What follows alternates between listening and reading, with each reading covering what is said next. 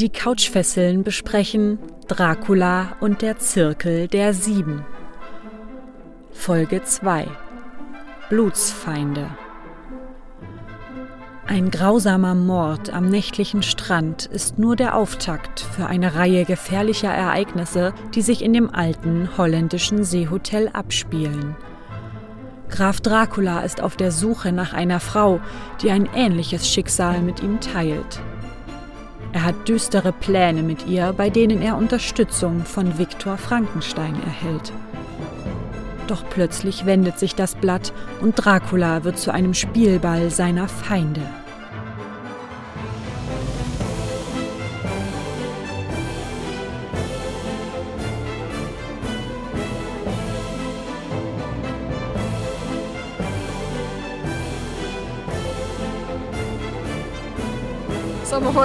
Vielleicht plaudermäßig schon ganz schön weit unterwegs gewesen. Kommen wir einfach mal zur Sache. Hallo und willkommen, liebe ZuhörerInnen, bei einer neuen Folge von Die Couchfesseln. Heute mit mir, dem Dirk, zusammen im Studio meine tolle Podcast-Partnerin, die Franzi. Hallo Franzi. Ja, hi. Wie geht Ich hoffe, es euch geht's gut. Ja, mir geht's gut. Das ist schön. Bisher läuft noch alles. Mal gucken, wie es danach ist. Noch läuft alles, noch sind wir ja nicht in der Handlung der Folge. Nee. Nein. Ja, bei Alles mir gut. läuft auch alles soweit. Wir haben uns ja nicht vor allzu langer Zeit das Nee. letzte Mal getroffen. Ja. In dem Sinne, springen wir doch einfach mal rein und kommen zu unserer ersten wunderschönen Kategorie. Und zwar, Franzi, was hat dich so gefesselt? Erzähl doch mal. Ja, es war gar nicht so leicht, was zu finden, was mich gefesselt hat, denn wir nehmen jetzt innerhalb von einer kürzeren Zeit auf hintereinander. Aber ich habe aktuell für mich ein, eine Fernsehshow entdeckt, worauf ich dann auf ein Buch gekommen bin. Und zwar schaue ich gerade so ein bisschen nebenher The Voice of Germany, läuft ja jetzt wieder, zumindest Zeitpunkt der Aufnahme. Wir haben den 1.11., um es kurz dann zu sagen. Um es beim Namen zu nennen. genau. Ja, ich war früher als Kind, war für mich, wo ich zwölf war, ist Tokyo Hotel rausgekommen. Die waren damals aktiv und hatten ihren Erfolg und das war so mein Einstieg in die Musikrichtung. Und die haben, sind dieses Jahr, also zumindest die Zwillinge, sind in der Jury von The Voice. Und das hat mich dazu gebracht, dass ich euch mal von dem tollen Buch von Bill Kaulitz erzählen möchte. Das habe ich dieses Jahr gelesen, seine Biografie. Nennt sich Career Suicide. Das ist eine Biografie über, ja, sein Leben. Ich glaube, der Untertitel ist meine ersten 30 Jahre. Und da erzählt er relativ ausführlich und wirklich ungeschönt über das, was äh, so passiert ist, wie sie aufgewachsen sind, also Bill und Tom. Und in welchen Verhältnissen sie auch waren. Und eben, wie es dann eben mit dem Erfolg losging. Es ist sehr persönlich. Na gut, klar, man muss immer, es kann jeder sich denken, ja, vielleicht hat er doch ein bisschen was weggelassen, vermutlich schon, natürlich. Aber es ist schon erschreckend, was da teilweise so passiert ist, wie die Musikwelt damals, also vor 20 Jahren war, weil das ging ja 2004 oder 2005 los im Vergleich zu heute und wie dann, ne, die sind ja umgezogen oder abgehauen aus Deutschland, weil der Erfolg oder der Druck der Fans so groß war hier in Deutschland, dass sie ja keinen Schritt mehr gehen konnten. Und das ist schon sehr eindrücklich beschrieben. Also wer sich mit Biografien befassen möchte, wer da Spaß hat dran, das zu lesen, kann das gerne machen. Ist unglaublich gut geschrieben. Also ich habe mir einiges rausgeschrieben und mir markiert ganz, ganz toll geschrieben. Also hätte ich nicht gedacht von ihm, muss ich ganz ehrlich sagen. Das ist manchmal komisch. Also ich habe damals die Biografie, die erste von Dieter Bohlen gelesen und die war erschreckend spannend. Ach, du meinst die, die allererste von ihm, wo er über sein Leben, den, den An die Anfänge erzählt hat? Richtig, wie er dann die Verena Poth kennenlernt und und und. Ja, Was? Verona heißt sie, glaube ich. Ne? Verona, Entschuldigung. Ja. Tatsächlich war das, auch wenn ich, ja, ist jetzt nicht so mein Lieblingsprominenter, aber ja, meine auch nicht, aber. tatsächlich war das echt toll geschrieben und unterhaltsam. Von daher Ich habe da mal damals das Also, Hörbuch gehört von ihm. Das fand ich wirklich schön gemacht, auch von ihm selbst gelesen. Genau, wollte ich gerade sagen, das hat er ja auch selber eingesprochen. und Ich glaube, das macht den Reiz bei der Geschichte dann Ja. auch aus. Er ist halt eine Type, ne? Muss man ja Ja, ja. auch klar so sagen.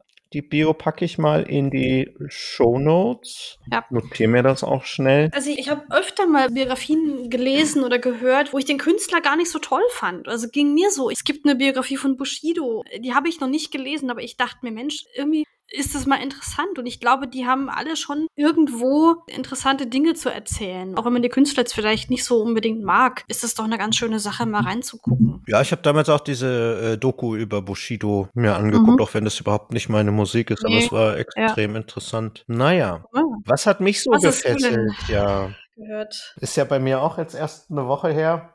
Allerdings hatte ich mhm. dazwischen auch noch eine andere Aufnahme. Von daher wird es langsam dünn mit den Dingen, die man erzählen kann. Denn man ist ja doch viel mit der Podcasterei beschäftigt. Aber was hat mich gefesselt? Ich habe tatsächlich, ich bin ja großer Masters of the Universe Fan und damals, als die Netflix Revelation Serie rauskam, war ich halt unheimlich gehypt. Habe auch gleich am ersten Tag den ersten Teil der Staffel geguckt. Dann war ja eine kleine Pause und letztens habe ich mir dann nochmal die erste Hälfte und den zweiten Teil dazu angeguckt. Und ich war unheimlich äh, begeistert. Es ist eine sehr erwachsene Geschichte, die auch, was jetzt das Ableben von Charakteren angeht, da keine Kompromisse macht. Produziert von Kevin Smith, ja, mit großartigen Synchronsprechern, auch im Englischen extrem gute Stimmen. Also da haben wir Mark Hamill als Skeletor zum Beispiel, der ja auch als Joker in den Batman animierten Filmen gesprochen hat. Unheimlich zu empfehlen, nicht nur für Kinder, sondern für kindgebliebene Erwachsene definitiv was. Ja, da kommt jetzt auch noch mehr mit einer neuen Serie, die das Ganze ein wenig fortsetzt. Also wir dürfen gespannt sein, wie es da weitergeht. Ich kann das auf jeden Fall nur empfehlen. Gerne reingucken, wer da drauf Lust hat. Nicht nur für He-Man-Fans.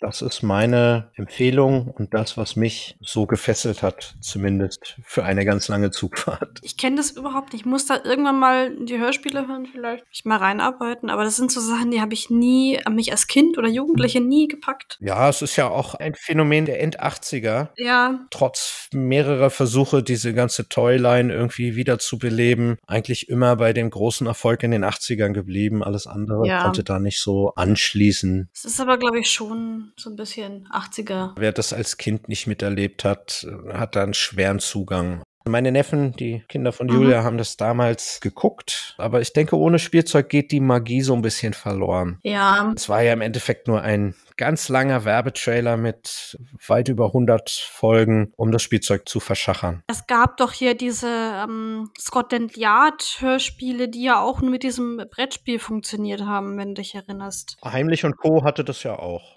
Spiel und dann die Hörspielserie dazu. Also man kann es auch getrennt hören und mit dem Brettspiel nichts zu tun haben, aber ich glaube, das ist schon nochmal eine andere Magie, wenn du das dann mit dem Spiel gemeinsam erlebst. Ja, ist, denke ich, ähnlich wie diese, äh, es gab ja damals eine Hörspielserie zu Playmobil, ich glaube, die Playmos hießen die. Playmos, ja. Gibt es die nicht immer noch? Ich weiß es nicht, da bin ich tatsächlich ein bisschen raus. Also dieser Trend war ja schon irgendwie immer da. Ja.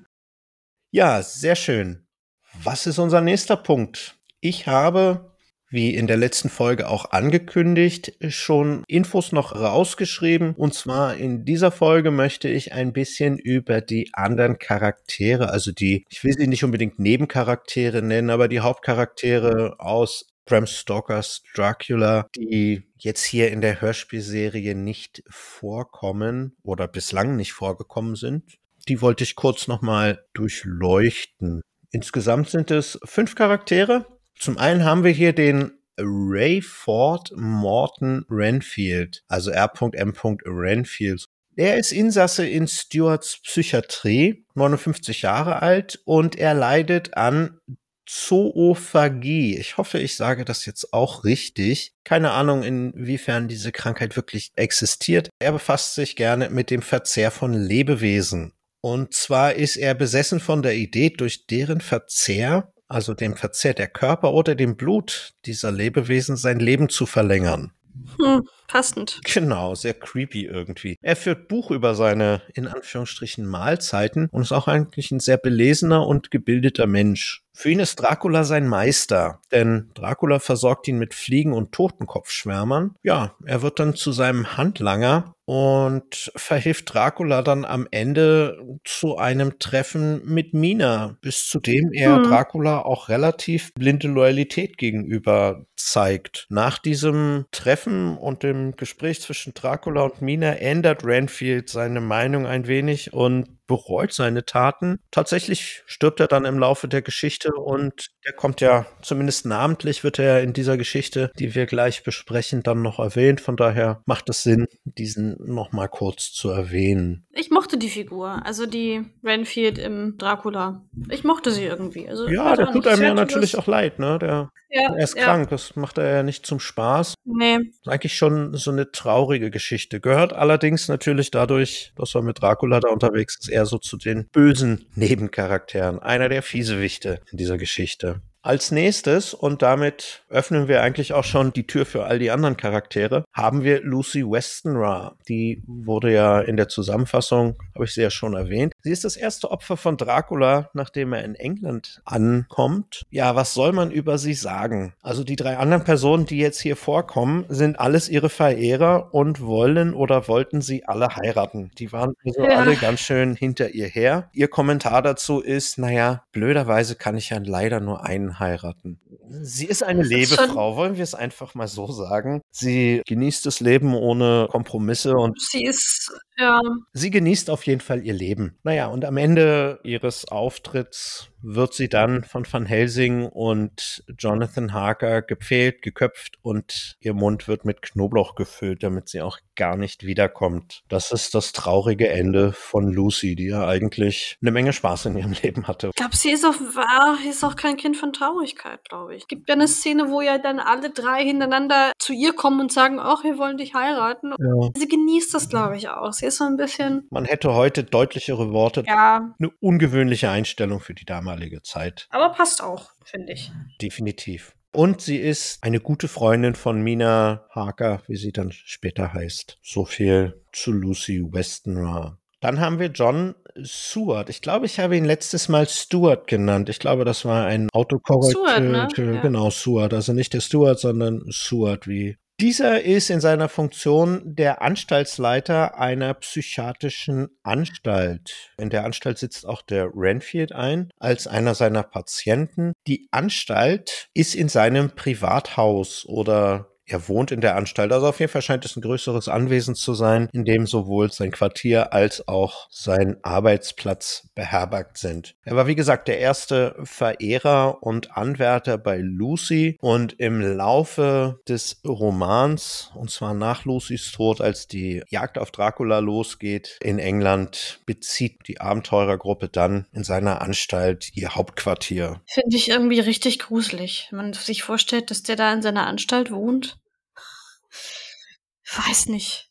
Naja. Man ist ja schon ein anderer Mensch, wenn man sich, mhm. also in diesem Metier, es, es macht, glaube ich, was mit einem wenn man viel mit psychisch kranken Menschen unterwegs ist, gerade zur damaligen Zeit, mhm. wo es ja dann doch auch ja. alles relativ brutal war. Der zweite im Bunde wäre Quincy P. Morris. Das ist ein Texaner und der war sozusagen der zweite, der die Gunst von Lucy erringen wollte. Der ist ja so ein bisschen so ein Abenteurer, was ihn dann zum Kämpfer der Gruppe macht. Tatsächlich war er auch derjenige, der mit seinem Bowie-Messer Dracula vor seinem Schloss geköpft hat, nachdem Jonathan ihn gepfählt hat, was ihn natürlich zu einem der Hassfiguren von Dracula machen dürfte wir sind ja nach wie vor gespannt, ob diese dann auch noch mal vorkommen. Und der letzte, aber nicht das letzte, wäre der Arthur Homewood.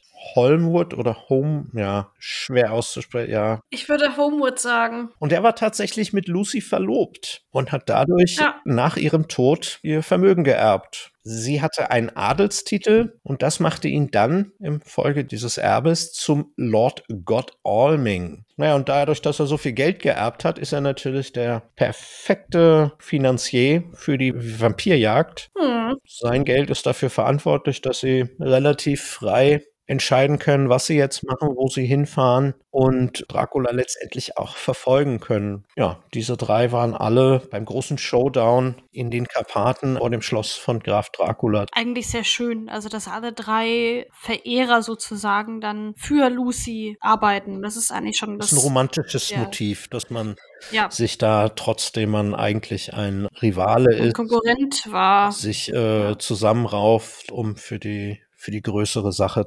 einzustehen. Also das sind die fünf Personen.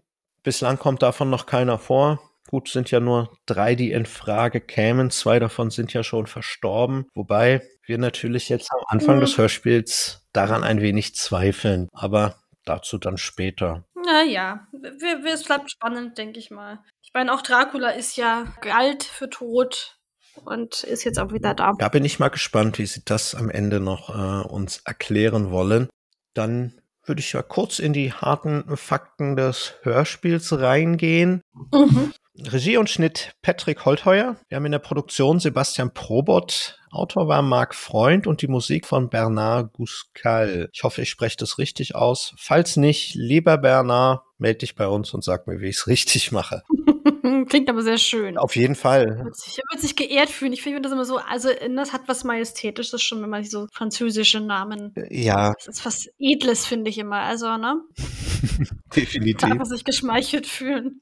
Das Hörspiel dauert 71 Minuten und wurde am 11.12.2020 veröffentlicht. Als Dracula haben wir wieder Thorsten Michaelis, Viktor Frankenstein wird wieder von Dietmar Wunder gesprochen, Jonathan Harker, Martin Sabel, Mina Harker, Victoria Sturm, Abraham van Helsing, Douglas Welbert, Emil Rochefort, Marc Schülert, in der Ansage natürlich Lutz Mackenzie. Wir haben zwei neue Charaktere, die jetzt mit in den Maincast äh, rutschen könnten. Das ist Lisa Barton, gesprochen von Ariane Borbach und Jack Renfield, gesprochen von Jens Wendland. Die Nebenrollen erwähne ich dann immer, wenn sie in der Geschichte vorkommen. Über Ariane Borbach habe ich noch ein klein wenig mehr rausgesucht. Ich wusste jetzt nicht, inwieweit sie in den nächsten Folgen dann nochmal vorkommt. Von daher kommt sie heute ihren kleinen Moment.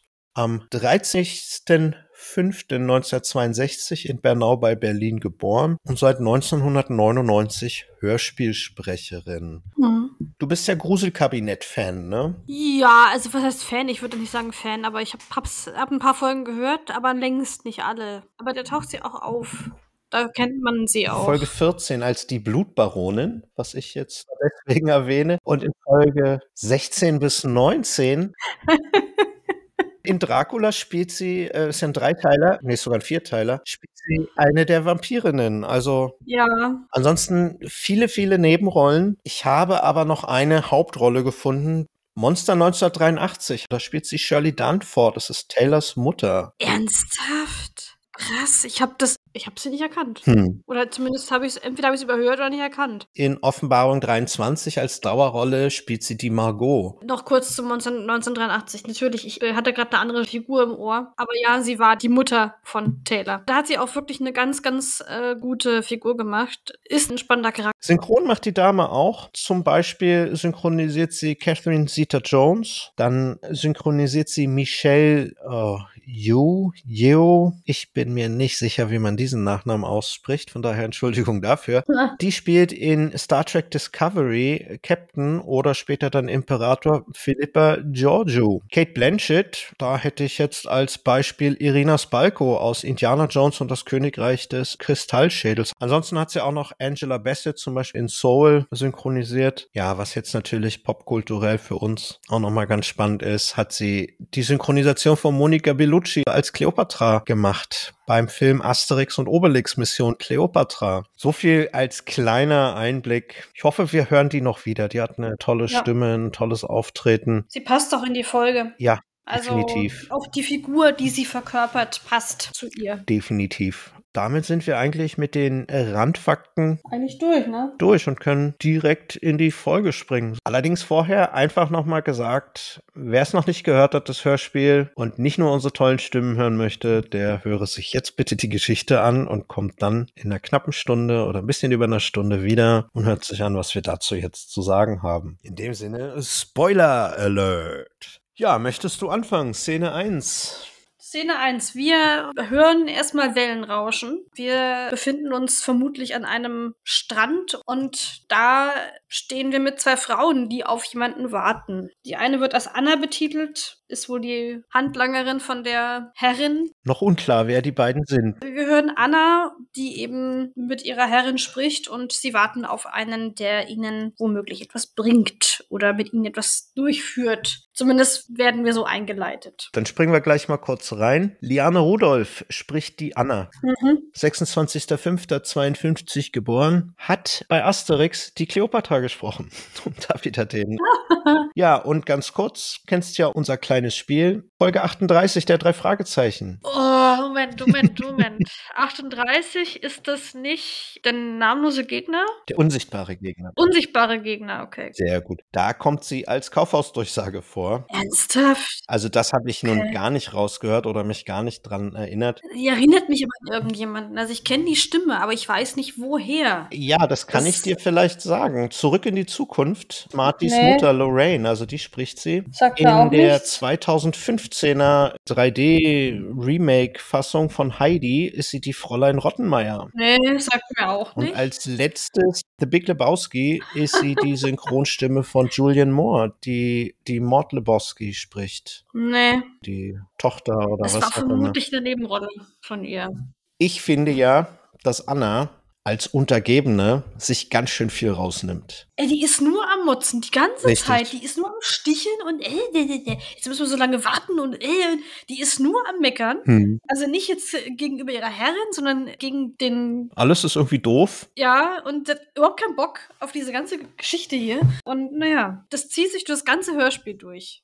Und sie ist so auf Krawall gebürstet die ganze Zeit. Es wird auch so ein Spruch gemacht von wegen, ja, da kommt da dieser selbstherrliche Mann. Will auf den spucken und also richtig krawallig und ich weiß gar nicht warum eigentlich. Die andere Frau, also wir können es jetzt ja mal spoilern, es ist Lisa Barton, gesprochen von Ariane Borbach. Ja, natürlich, ja. Die nimmt das alles relativ gelassen hin. Wahrscheinlich ist sie das schon gewöhnt. Ja, sie kennt es schon. Irgendwann müsste ja mal sowas kommen wie, weißt du was, halt doch einfach mal kurz den Mund. Man hat nicht das Gefühl, dass es eine Untergebene von ihr ist irgendwie. Also, ja, genau. Man denkt so, das ist vielleicht eine Freundin oder irgendeine Art von Bekanntschaft, aber keine Dienerin, Untergebene, wie man es halt so kennt. Das wird, denke ich, später noch ein bisschen interessanter, wenn wir auch wissen, wer wirklich diese Liza Barton ist. Genau dann wird es nochmal interessanter mit untergeben, ne? Aber jetzt hier ist halt, ne, man könnte meinen, das sind zwei Freundinnen oder Bekannte. Und dann kommt Stefan Krause auf die Bühne. Ein Westberliner, 1.10.58 geboren. Woher kennen wir diese Stimme? Dorian Hunter hat eine Dauerrolle als der Olivaro. Mhm. Aber noch viel, viel eingänglicher ist natürlich, er ist die Stimme von Pippin im Herr der Ringe. Er hat Billy Boyd da synchronisiert. Du meinst im Film? Im Film, oder? genau. Das hätte ich jetzt auch nicht. Um hier nochmal für unsere Serie einen kleinen Bogen zu spannen, er synchronisiert bei In 80 Tagen um die Welt Evan Bremner. Der spielt den Wilbur Fix, also den Detektiv, der Phileas hm. Fogg verfolgt. Es ist schon komisch, wie diese Menschen alle irgendwo in unser Universum doch wieder reinpassen mit dem, was sie machen oder gemacht haben. Das Universum ist auch recht groß, muss man auch mal sagen. Ja, das ist sehr umfangreich. also, er kommt auf die Bühne und die beiden Damen denken, er ist Mr. Morris, ja. auf den sie warten. Na, er kommt zu spät und Anna passt es wieder gar nicht, dass er zu spät kommt. Sie will am liebsten auf ihn spucken, sagt sie zu ihm. Sie wollen aber was von ihm eigentlich. Ja, ja. Das ist ja das Ironische daran. Also, sie haben schon eine ganz harte Forderungshaltung. Genau, sie wollen ein Geschäft mit ihm machen oder machen ein Geschäft. Sie glauben aber, dass es erstmal der, also ne, es ist ein anderer. Es ist nicht der, mit dem sie eigentlich Geschäfte machen wollten, sondern nur sein Partner. Wie heißt Herr er? Broska. Broska, genau, Broska. Aber aus dem Geschäft wird nun mal nichts, es wird verschoben. Es gibt da kleinere Schwierigkeiten, denn der Mr. Morris hat sich nämlich über die Damen informiert ja, und feststellen müssen, die betrügen ihre Geschäftspartner. Ja. Naja, es wird dann noch ein anderer Interessent erwähnt für das, was sie kaufen wollen. Ja. Vielleicht sollten wir hier auch noch erwähnen, es ist der Blutstein. Genau, ein Diamant, den sie unbedingt haben wollen. Wie gesagt, der hat im Dreck gewühlt und eben rausgefunden, dass die halt nicht so sauber arbeiten und er will eine Sicherheit oder sein Partner, der möchte möchte eine haben. Er will das Geld sehen, das er verlangt. Naja, und dann drucksen sie so ein bisschen rum, ne? Ja. Sind so ein bisschen am Diskutieren. Naja, und am Ende sagt dann die Leiser, dass Anna ihm das Geld zeigen soll, was da in dem Koffer ist. Mhm. Naja, und er geht dann hin und anstatt ihm das Geld zu zeigen, wird er von Anna auf Lisas Befehl weggemessert. Der Koffer wird schon, ich weiß nicht, ob er aufgemacht wird, aber es wird zumindest rumgefummelt am Koffer. Man hört es im Hintergrund. Ja, ich glaube, er sieht es dann nicht. Dann hätte ich ihm ja gleich die Kehle durchschneiden Oh, jetzt darf ich. Und also wirklich, also die ist richtig. Ja, die freut sich richtig darüber, kann ihn halt umbringen. Und dann diskutieren sie darüber, was sie mit der Leiche machen soll. Lisa möchte, dass die verscharrt wird oder ordentlich versteckt wird. Anna sagt, komm, lass den einfach lass liegen oder ins Wasser schmeißen. So, mir nee, egal. wir tun die jetzt, wir holen eine Schaufel und, und machen den dann ordentlich, ne? Und das machen sie auch. Und dann ist die Szene auch vorbei. Anna kann noch ein bisschen ordinärer sein, so gegen Ende. Liza sagt noch, ja, wir müssen uns ein bisschen beeilen, wir müssen noch ein Telegramm nach Amsterdam schicken. Ja. Und damit hört die Szene auf. Es kommt eine sehr gruselige Musik. Dann geht mein Herz wieder ganz groß auf, denn wir hören Lutz Mackenzie. Ja. Hallo Lutz, schöne Grüße. Ich hoffe ja immer noch, dass wir von ihm noch ein bisschen mehr als das hören. Ja, vielleicht kommt er noch mal in, in der Nebenrolle irgendwo. Wo wollen wir es dann mal hoffen? Vielleicht in einer der anderen Serien. Ich lasse meine Hoffnung nicht sterben. Dann kommt Dracula. Darf ich kurz eingrätschen? Natürlich. Es wird ja hier der Blutstein erwähnt. Wir wissen ja, feuriges Auge, jeder Diamant hat einen tollen Namen. Ja. Beim Blutstein ist es nicht ganz so mystisch und sagenumwogen. Blutstein ist nämlich der eingedeutschte Name für Hämatit oder auch Eisenglanz, Spekularit, Roteisenstein und ist ein Mineral aus der Mineralklasse der Oxide, also ein Roststein oder wie auch immer. Mhm. Die Färbung ist stahlgrau bis schwarz mit einem starken metallischen Glanz kurz nach der Probennahme. Mit der Zeit läuft das Ganze aber buntfarbig an oder auch durch Verwitterung wirklich wird es mattrot. Er wird ja als rot beschrieben, ne? zumindest war das hier jetzt der Fall. In Verbindung mit Ton und Kreide ist Hämatit Bestandteil des Pigments Rötel. Tatsächlich wird es zum Farbenmachen benutzt. Ja, der Name ist abgeleitet aus dem altgriechischen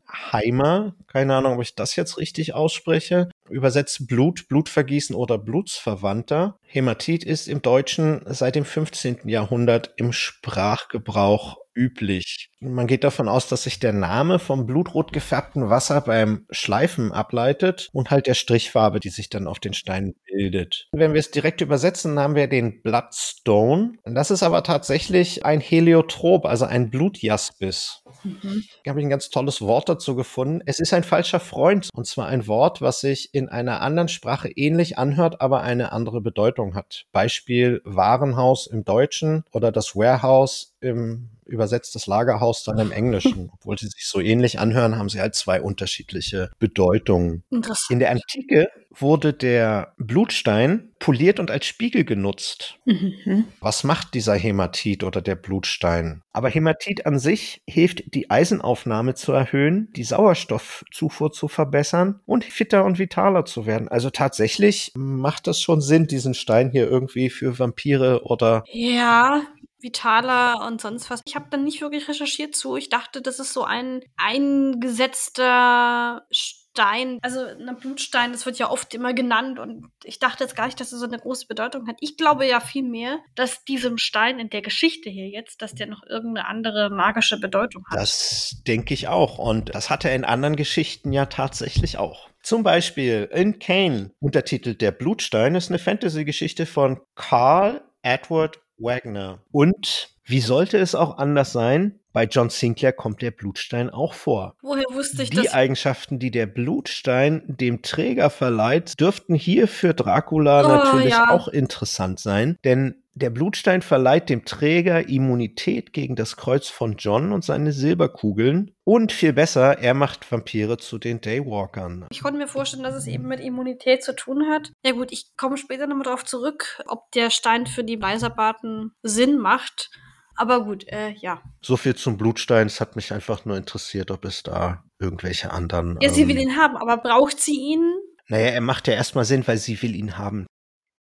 Wir haben einen kurzen Prolog. Wieder von Dracula gesprochen. Im Endeffekt ersetzt der Prolog das, was wir jetzt machen wollten. Oder wir machen es jetzt dann eigentlich auch nochmal kurz und wiederholen die Erlebnisse oder Ereignisse aus der letzten Folge. Aber das macht Dracula ja, eigentlich. Sinniert ja, so ein bisschen über sein Leben oder was da passiert ist. Genau. Und formuliert ja auch eigentlich die Frage nach seiner Herkunft oder nach dem, was ihm zu dem gemacht hat, was er jetzt ist. Also gibt uns schon so ein bisschen Einblick in ihn und wir könnten theoretisch auch so ein bisschen Mitleid mit ihm empfinden oder ihn als tragische Figur sehen oder ja, diesen mehrschichtigen Bösen. Es wird versucht, ihn ein bisschen menschlich zu machen. War er ja, War auch, er ja auch. Und ich denke, wenn du halt irgendwie wegkommst von deiner Familie und so weiter und dann mit irgendwas da bearbeitet wirst, dann macht das ja auch in einem. Also es wird versucht, ihm ein Gesicht zu geben, dass der Hörer ihn auch ein bisschen besser versteht oder zumindest sich in ihn reinfühlen kann. Das ist zumindest der Sinn von diesem Prolog. Funktioniert auch ganz gut. Hm.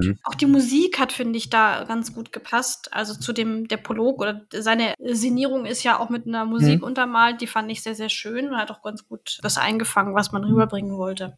Ja, und nach dem Prolog treffen wir einen, den wir eigentlich schon wieder gar nicht hier erwartet haben. Nein. Aber der ja tatsächlich tagsüber notwendig ist, weil noch hat der Dracula keinen Blutstein. Genau. Und wir treffen Frankenstein, der sich in ein Hotel eincheckt und plaudert und, ja, äh, und auch ein bisschen schnippisch ist. Also so wie wir ihn in der letzten Folge am Ende kennengelernt haben, macht er hier direkt weiter. Er ist so einer, der den Raum einnimmt, wenn er da ist. Ich finde ihn so großartig äh, gemacht auch so schmierig und so, äh, so, so, so verschlagen und also richtig gut gespielt. Naja, er checkt halt in das Hotel und fragt dann, ob hier die drei Kisten angekommen sind und ob die auch schon da in dem Teil des Hotels sind, den er jetzt für sich und seinen Herren da gebucht hat. Es ist ein baufälliger Teil, in dem alles verhängt wird. Er nennt die Kisten Altlasten. Altlasten, genau, es sind Altlasten. Also ganz schön und wirklich auch richtig schmierig und, und vorgetragen. erzählt auch ganz geheimnisvoll über seinen Auftraggeber, der wohl, wenn man alles zu seiner Zufriedenheit macht, mit was ganz Tollem belohnt. Ja, Wir können also, uns ja ungefähr vorstellen, was es dafür gibt, und zwar das mhm. ewige Leben. Ist das nicht schön? Also, ne? Definitiv. Hätte, Wer will denn nicht ewig leben? Wäre schon geil, sowas. genau, jetzt muss er sich ins Gästebuch eintragen und natürlich macht macht er das? Während Van der Shaw, der Portier oder was auch immer, oder der Inhaber? Gesprochen von Jean Coupon. Mm. Über den habe ich eigentlich gar nichts gefunden, außer dass er ganz viele Nebenrollen bei Maritim-Hörspielen spricht. Er macht es aber auch gut, finde ich. Er macht es gut. Frederik van der Shaw heißt die Rolle. Ja. Als der Wirt. Toll gemacht. Für so eine kleine Rolle super besetzt. Frankenstein soll sich jetzt auch ins Gästebuch eintragen. Das gehört sich hier so. Und dann bedient der van der Shaw währenddessen drei andere Gäste, die gerade reingehen. Und ich dachte, weil das klingt so, also ne, der Frankenstein erzählt irgendwas und dann fällt Van Helsing ihm irgendwie ins Wort. Also er kommt rein und, und schließt dann gleich ins, ins Gespräch an. Ja, der wird entschuldigt sich ja auch und dann ja, sagt ja. Dann, dann, Frankenstein noch so, ja, ja, man soll das Eisen schmieden, solange es heiß ist. Also diese Phrasendrescherei, ich würde den, glaube ich, mögen. Ja, ja. Ganz ehrlich, mit dem so super, aber am Ende würde man auch sagen, ja, komischer Typ, ne? Also ich würde fast sagen, das ist so mein Highlight dieser Folge oder der Serie fast schon. Auch wenn er hier eigentlich gar nicht ins Universum passt. Aber okay.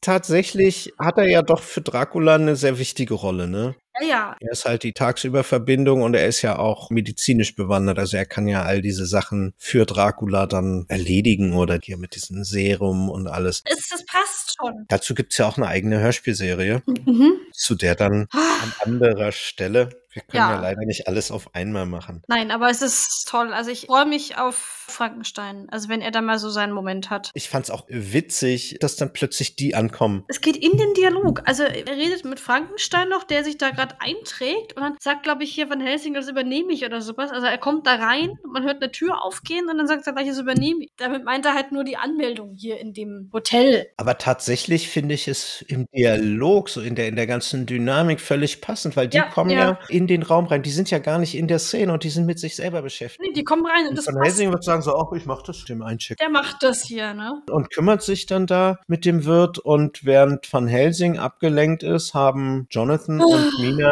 erstmal wieder Zeit zu streiten. Ja, also Jonathan also, hat natürlich Schiss irgendwie, ja, ach, war das Genau, der ist ganz skeptisch und oh, der weiß nicht so, ja. Und dann äh, giftet wieder hier Mina, ja, hättest ja da bleiben können, hättest ja gar nicht mitkommen müssen und so weiter, ne? Also richtig. Aber er fängt an sich zu wehren, das fand ich so super. Also, ne, ich hätte ja auch gleich nach Bombay fahren können, oder ist dir das nicht weit genug weg? Er, er gibt dir jetzt ein bisschen Kontra. Ja, finde ich auch gut so, weil irgendwie ist, ist es sonst einseitig. Dieser kleine Streit hatte eigentlich nur den Zweck, dass sie Frankenstein anrempelt. Ja, rempelt sie ihn an? Ich weiß es, also sie, sie macht. Ich glaube, sie kommen sich so ein bisschen ins Gehege und sie entschuldigt sich und er baggert sie an. Er flirtet mit ihr, ne? Er sagt so, genau.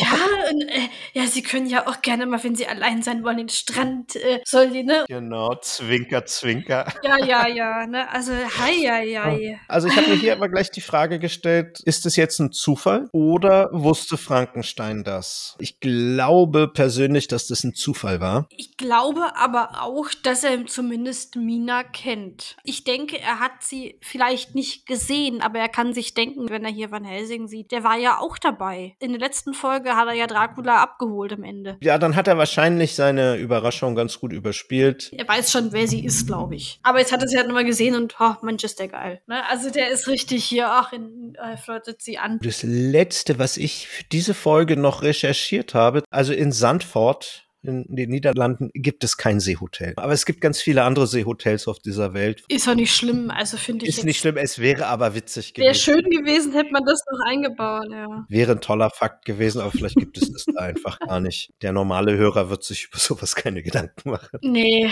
denke ich auch nicht. Weiß man eigentlich, wo hier der Prolog stattfindet? Also wo hier unsere Leiser mit ihrer Krawallbürste Anna sind? Die müssen ja auch am Strand sein. Ja, sie wollte ja nach Amsterdam telegrafieren, was halt uns im Endeffekt keinen Rückschluss darüber nee. erlaubt, wo sie jetzt sein könnten. Da die ja am nächsten Tag auch auf der Bildfläche hier auftauchen, gehe ich mal davon aus, dass sie nicht allzu weit weg sind. Ich denke, die werden schon hier sein. Also zumindest glaube ich, dass sie hier waren. Ja, das Schiff von dem Morris kommt ja auch dort an an. Genau. Und der Broska hatte ja gesagt, er kommt erst morgen an genau. oder erst am nächsten Tag an. Woher sollte jetzt der Morris wissen, dass er woanders hin muss? Die werden schon da an dem Strand, den hier Frankenstein der Mina empfiehlt. Ja. Ja.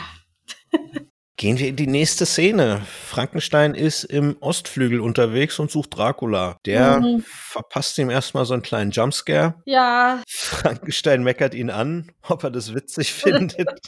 ich denke mal, das gehört aber auch zur Natur des Vampirs, dass man sich immer so leise irgendwo anschleicht. Äh. Naja, und Frankenstein gibt dann auch gleich die Info weiter, dass das trottlige Trio dass angekommen ist. Sind, ne? aber Dracula erwartet Mrs. Barton oder eine Mrs. Barton. Die suchen die halt die Patientin. Patientin von dem. Genau, das ist die ehemalige Patientin von dem Dr. Ryan, die er damals geheilt hat. Jetzt stellt sich natürlich die Frage, ist das die andere, die da am Strand war? Sie wird ja da nicht namentlich irgendwie erwähnt. Nö. Wir können aber schwer davon ausgehen. Es wird irgendwie angedeutet, dass Frankenstein hier Dracula schon mal hintergangen hat, beziehungsweise ihn schon mal irgendwie, er sagt ja so, ja, ich kann mich auf dich verlassen und so weiter. Er druckst so ein bisschen rum, der Frankenstein. Also es klingt so, als hätte er ihn irgendwie schon mal mal enttäuscht in der Vergangenheit oder irgendwie Gab es da schon mal was? Ich gehe mal davon aus, das kriegen wir dann in der Frankenstein-Serie. Das ist ja ein. Wahrscheinlich kommt es da, ja. Ich denke mal, dass es da vorkommt. Und tatsächlich ist es ja wohl in jeder Allianz zwischen Bösen. Natürlich. Dass da auch erstmal die Machtverhältnisse irgendwie abgeklärt werden. Jetzt haben wir Lust, Frankenstein zu besprechen.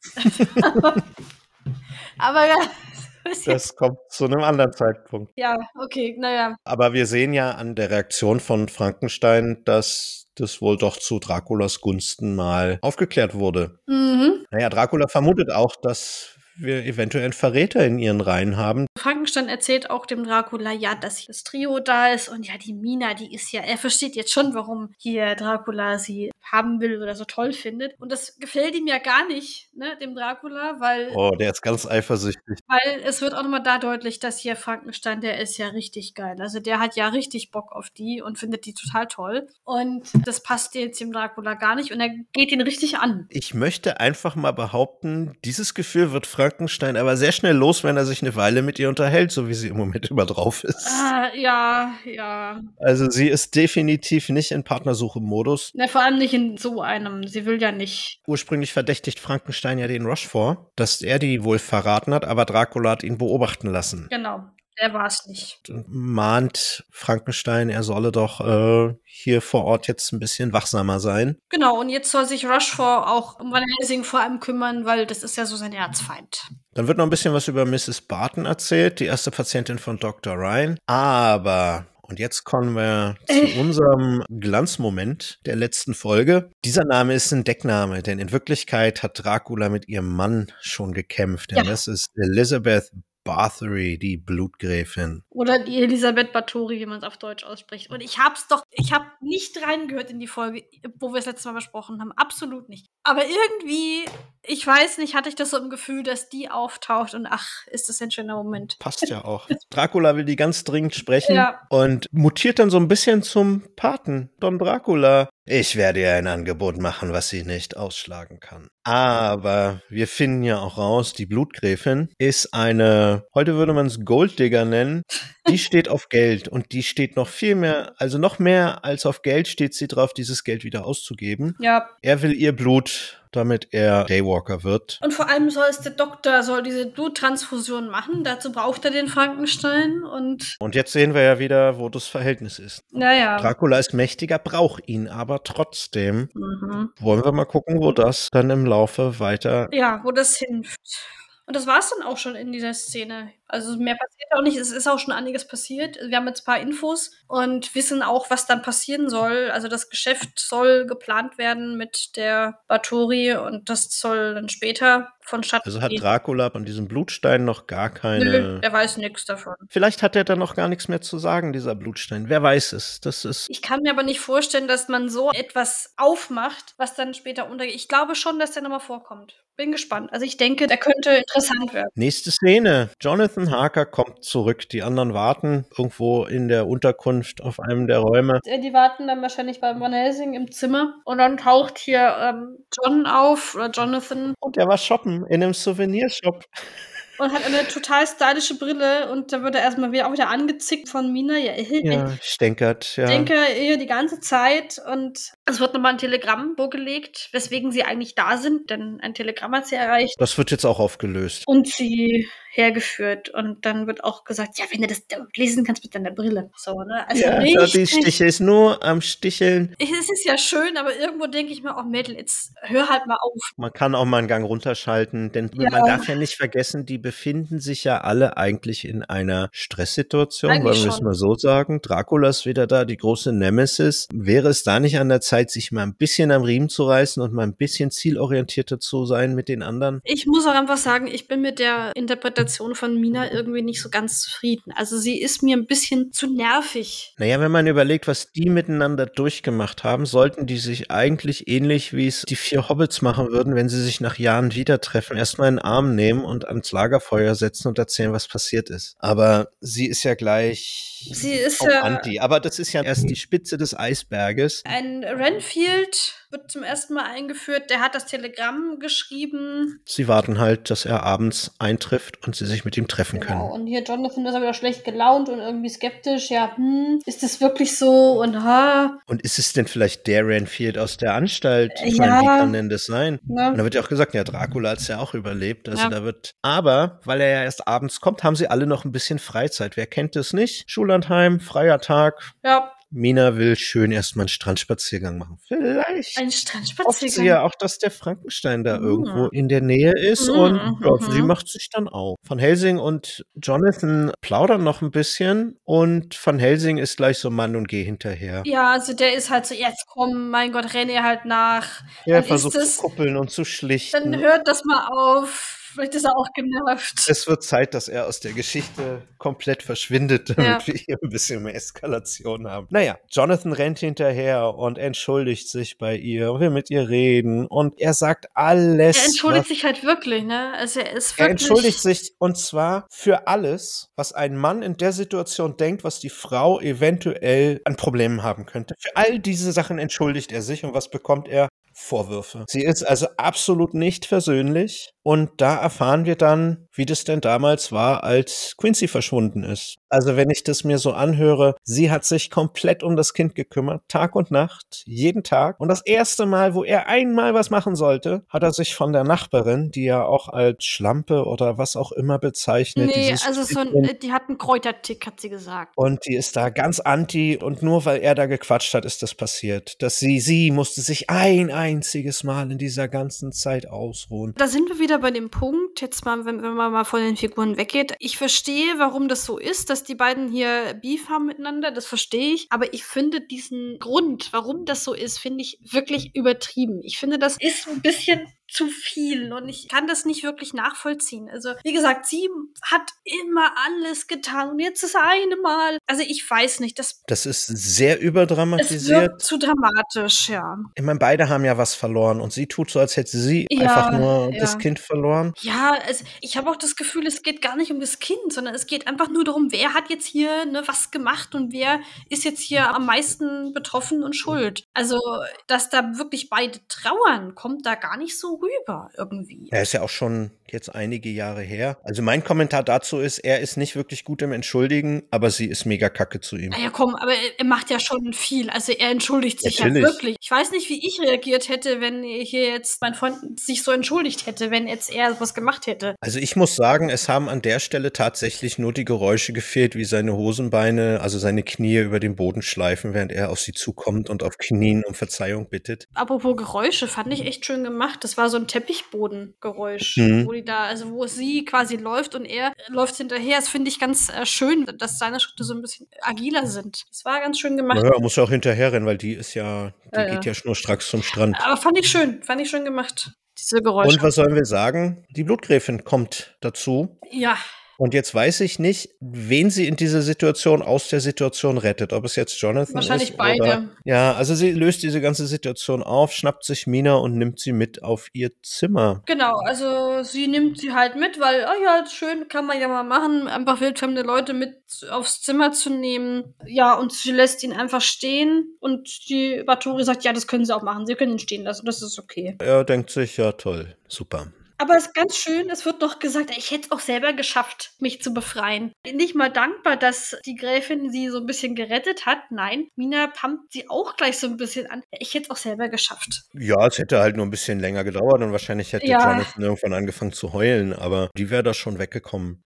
Lizzie, wie ich sie im ja. Folge dann gerne nennen möchte, die ist extrem schmeichlerisch. Die kann ja richtig kratzen. Ja, also. Spielt auf ihr langes Leben an, gibt doch ein bisschen an. Hat eine schöne Suite, hat total, also schönen Ausblick und bietet ihr auch ein Glas Champagner an, wie man das halt so schön macht. Genau, so wildfremde Menschen, die man ja. gerade erst kennt. Gibt es erstmal ein Champagner. Ja, auch mal, ne? Und dann kommt eine dazu, die gar nicht in dieses Duo passt. Ja. Anna kommt nämlich kurz dazu und meldet, dass der Frankenstein um eine Audienz gebeten genau. hat. Die Lizzie ist super und sagt, ja, der kann warten und schickt sie weg. Ganz einfach. Da hat man wirklich mal das Gefühl, dass das eben eine Untergebene ist. Da pumpt sie sie richtig an. Ey, jetzt habe ich keine Zeit dafür, jetzt äh, lass den halt warten oder so, ne? Und hau ab jetzt. Ne? Ja, das ist das erste raus. Mal, dass so die Rangfolgenkarte mal ausgespielt wird. Ja, also die hat überhaupt keinen Bock, will jetzt mit der Mina allein äh, hier sprechen. Und die Karte von Frankenstein kann er nur warten. Lizzie macht ein Jobangebot. Die möchte, die möchte Mina als Sekretärin einstellen. Ei,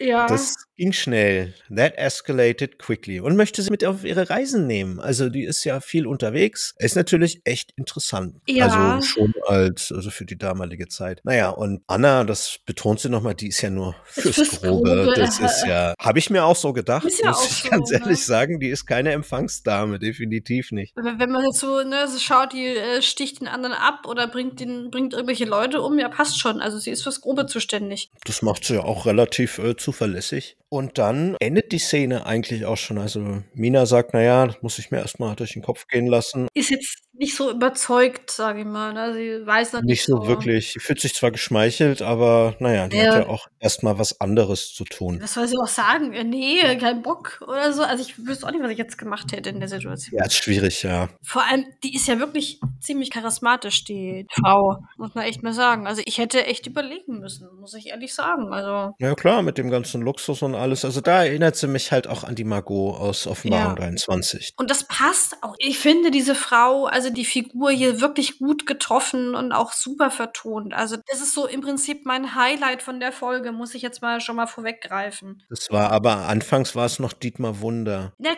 ja, der ist ja auch da, aber der hat noch nicht so sein. Ich finde, der hat noch nicht so seinen, seinen Scheinmoment gehabt. Der wird noch seine Glanzmomente bekommen. Ich werde ihn lieben, glaube ich. Und jetzt haben wir wieder, und ich fand das mega, weil es war ja in der letzten Folge auch schon so, einen kurzen Tagebucheintrag von Mina. Mhm. Das finde ich ein ganz tolles Stilmittel, dass ihre Gedankenwelt so irgendwie erzählt wird ja, sie ist auch definitiv misstrauisch. Sie ja. traut dieser ganzen Geschichte nicht und will aber auch erstmal ihre eigenen Dinge. Weiß noch nicht so recht, was er davon halten soll und dann ist auch nicht lang. Also es wird nur ganz kurz eingeschoben, mit einer Musik hinterlegt und das war es dann eigentlich. Und währenddessen der Jonathan ist wieder mit Van Helsing zusammen auf dem Zimmer oder ich glaube, das ist jetzt hier in dem Fall wahrscheinlich der Schankraum ja. von dem Hotel, die Hotellobby, die Hotelbar oder was auch immer. Ich denke die Lobby eher. Ich muss davor aber noch sagen, da kommt noch mal so ein ganz kurzer Einwurf von Dracula. Das war so, schon sehr poetisch, muss ich sagen, weil da sagt er was von, ja, der Zug des Schicksals ist unaufhaltsam, ne, und sagt dann, jetzt wird sich um Van Helsing gekümmert. Das wird noch angeteasert jetzt hier und das war war schon sehr poetisch, muss ich sagen. Das kann ja. Kann er schon ganz gut. Ne? Also Zug des Schicksals kommt jetzt und ja, wir sind eben bei Van Helsing und Johnny. Die sitzen da in der Hotellobby, warten auf den Renfield und die Zeit nutzt Jonathan natürlich, um wieder rumzujammern. Wegen Mina. Wobei er hat natürlich jeden Grund. Er gibt sich da Mühe, will da ein bisschen was erreichen. Nichts hat sie gemacht. Sie ist, diese Frau ist auch ganz furchtbar. Und wie sie geguckt hat, und also die passt ihm auch überhaupt nicht, die Leisa. Ja klar, dass der da eifersüchtig ist. Nicht nur, dass das seine Ex-Frau ist. Jetzt versucht er sich da auszusprechen und die wird ihm von einer anderen ausgespannt. Sure. Geht da einfach mit und ignoriert ihn. Das nagt natürlich auch am Ego. Ja. Was ihn natürlich jetzt noch ein klein wenig jämmerlicher erscheinen lässt. Ja. Aber der Spaß hört ja noch nicht auf, nee. denn die Polizei kommt ins Hotel. Oh, ja, die kommt. Da haben wir Joost de Boer, ein Inspektor oder Polizist und den Kramer, Kramer, also sein Kollege. Die kommen ins Hotel und suchen nach Van Helsing und Jonathan Harker, die ganz naiv und unschuldig geben sich natürlich zu erkennen und werden ja. dann erstmal von den Polizisten aufgeklärt, denn die sind des Mordes angeklagt und werden gesucht. Aber die ganze Zeit liest hier noch unser Van Helsing in der Zeitung. Der macht am Ende erstmal zu, als es dann wirklich mal konkreter wird, was ihnen vorgeworfen wird. Fand ich auch total schön. Also, ne? Ja, wir haben hier eine ganz tolle, kurze Nacherzählung von dem, was im Finale des letzten Hörspiels passiert ist. Ja. Die Frage wird aufgeklärt, wo das Blut her war, was der Ryan dem John Jonathan gespritzt hat. Es war Blut aus einem Mordfall. Naja, jetzt wissen wir auch, warum der Ryan das nicht erzählen wollte, woher das Blut kam. Soll illegal beschafft werden, also habe ich da zumindest mir notiert, nur das Blut. Eine ganz blöde Situation, aber dennoch kann Van Helsing Witze machen. Ja, er hat ganz Tadelingruf und sonst was und er liest da ganz gechillt die Zeitung und es macht ihn, also nur hört sich das an und er sagt am Ende, ja gut, dann gehen wir jetzt halt mit und der Van der Shore soll halt Mina sagen, wo sie sind und was passiert ist. Die machen sich natürlich noch ein bisschen Sorgen. Scheiße, wir warten doch jetzt hier auf Renfield. Jetzt sind wir weg, jetzt müssen wir da mit der Polizei ja. mit. Alles irgendwie nicht so toll. Der Kommissar oder Inspektor Peter Kirchberger, hast du eine Ahnung, woher du den kennst? aus ganz, ganz vielen drei Fragezeichen Folgen. In den ganz frühen und er hat auch jetzt letztens, was letztens? also irgendwann in den letzten Jahren hat er auch mal hier im letzten Song mitgesprochen. Da war er dieser alternde Rockstar. Genau. Folge 183, glaube ich. Er war Pecho in Brainwash, die erste Top Secret Folge. Oh ja. Wo ja. Bob in dieser Sekte einschleicht. Ganz tolle Folge. Folge 33. Bedrohte Ranch. In der Originalabmischung hat er da den Titus gesprochen. Ja, genau. Und das wurde verändert. In Folge 8. Und der Geist, ja. Harold Carlson, der Fiesewicht, der die Geisterperlen geklaut hat. Ich fand ihn aber auch im letzten Song ganz gut. Also da hat er ja diesen Rockstar gespielt, der da irgendwie unten ist. Also da hat er mir gefallen. Aber er war auch mal Erzähler, ne? In den Folgen 11 bis 19 von Huibu. Ja. Und in der Europaserie Heidi. Ein Bösewicht als Erzähler. Die kenne ich gar nicht. Also die Heidi-Folgen von Europa kenne ich nicht. Bei Tony Ballard hat er als Dauerrolle den Pathos und bei Dorian Hunter später Barney Childs auch als Dauerrolle. Der ist heutzutage immer noch im Ohr. Der andere Kramer, Marcel Mann, 87 geboren, ist ein Comedian, hat viel Synchro gemacht und mehr habe ich über ihn nicht finden können. Aber auch die Stimme kommt mir irgendwo bekannt vor, aber ich kann jetzt auch nicht sagen, woher. Also wahrscheinlich Nebenrollen. Man hört ihn öfters. Der hat weit über 200 Synchronrollen schon. Ja, aber spricht jetzt auch nicht so raus, finde ich. Genau, also wie gesagt, die gehen jetzt hier mit, der Johnny und hier unser Van Helsing. Und Van Helsing hat natürlich alles durchschaut, denn es passt ins Bild, dass hier Mina nicht verdächtigt wird, obwohl sie ja auch dabei wird. Da wird auch noch gesagt, er hat alles durchschaut und wird, ne, aber hält sich noch im Hintergrund und im Wagen, das ist auch schön. Die gehen aus dem Ding und dann sagt der Van Helsing, also schön, dass sie uns keine Handschellen anlegen. Ne? Und dann sagt der Polizist, ja, das kommt im Wagen. Im Wagen liegt immer Handschellen. Naja, wenn man die im Wagen vergessen hat, bevor er jetzt weggeht und die Leute abhauen. Ja. Ja, ist schon merkwürdig ich normalerweise. Gleich gemacht, so, halt Vielleicht auch wegen der Diskretion und so. Ne? Ja, kann sein. Aber bevor es mit dem Polizeiwagen Richtung Polizeirevier geht, verschwindet der Kommissar nochmal um die Ecke ja. und redet mit Rochefort. Dum, dum, dum. Der kommt, der ist auch hier. Der hat Van Helsing und Harker verpfiffen ja. und zugesehen, dass die beiden aus dem Spiel genommen werden. Der jetzt. Name darf auch nicht erwähnt werden hier, ne? sagt dann nochmal. Wir sind gespannt, wie es dann jetzt weitergeht, denn Mina ist ja jetzt theoretisch schutzlos. Der Professor sagt noch, halt, die Lebenslinien sind erstaunlich lang. Das werden Sie sehen, wenn Sie die Handschellen anlegen. Also der hat richtig Spaß. Ja, ja, der frotzelt und witzelt rum, der Ja, nimmt ja. das Ganze nicht ernst. Nee, er hat ja alles durchschaut, ne? Er weiß ja, worum es geht. Tatsächlich sollte ihm aber jetzt daran gelegen sein, so schnell wie möglich wieder zurückzukommen. Er sagt ja, glaube ich, auch, es wird nicht lange dauern, bis es sich aufgeklärt hat. Naja, es wird so lange dauern, wie die Polizisten es dauern lassen wollen, denke Genau. ich mal. Naja, in der Zwischenzeit haben wir das von Dracula lang ersehnte Treffen mit Mrs. Barton oder mit Lizzie. Und plaudern erstmal ein bisschen über Vergangenheit, Ja. ein bisschen über das Geschäftliche. Sie spricht dann auch Frankenstein an. Der Adjutant oder was auch immer das ist, so. Also Ja. ganz abwertend. Keine Ahnung, wie sie, da komme ich jetzt nicht drauf, aber Dracula charakterisiert Frankenstein als einen geschwätzigen Übertreiber. Ja. Äh, Wie, wie gut kann man diese Rolle in zwei Worten beschreiben? Ja, er ist ja wirklich, Ja, er macht Späße, er ist schnippisch und ja, der ist geschwätzig, der redet eine Menge. aber ich finde ihn, ich finde ihn mit mir gut. Konkurrenz aufnehmen. Ich ja, finde äh, ihn gut, ich finde es, ich, ich mag das. Ich, ah. das sind die Bösen, die ich mag. ja. Aber er ist auch nicht trottelig. Also er ist nicht so treu doof und geschwätzig, sondern er ist nicht doof. Das muss man auch mal sagen, ne? Das ist Das ist Kalkulation das bei Schöne ihm. bei ihm, also, ne? Der ist kein Handlanger, den man sich irgendwie beim Arbeitsamt bestellen kann. Nee, nee, nee. Der macht das, weil er weiß, wie Handlanger zu funktionieren haben in solchen Situationen. Ja. Also es ist jetzt keine Figur, die mich nervt. Also, ne, es gibt ja so Bösewichte, die, die sind halt nur treu doof und, äh, ne.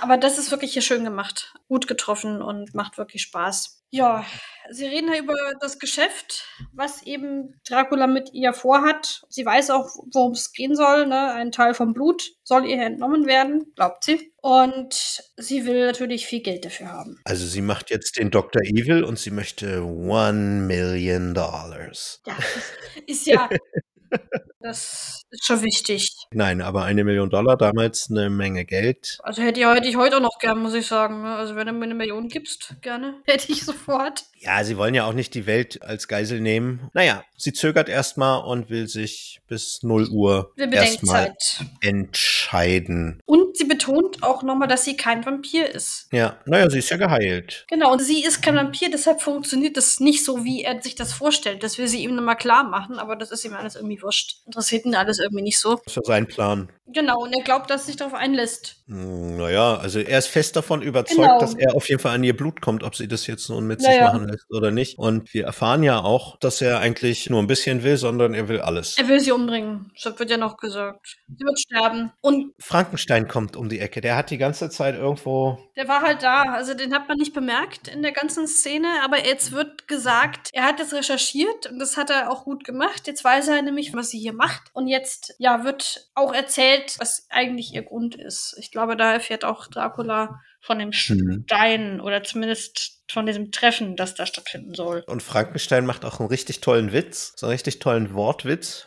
mit anbeißen. Glauben Sie, sie hat angebissen? Äh, äh, Verzeihung. Ja, also ganz witzig. super schön gemacht. Ja, völlig aus Versehen wahrscheinlich. Dracula sagt, um 0 Uhr bringt er sie um, aber sie müssen wohl aufpassen, denn die ist wohl sehr vorsichtig und bedacht bei allen ihren Aktionen. Ja.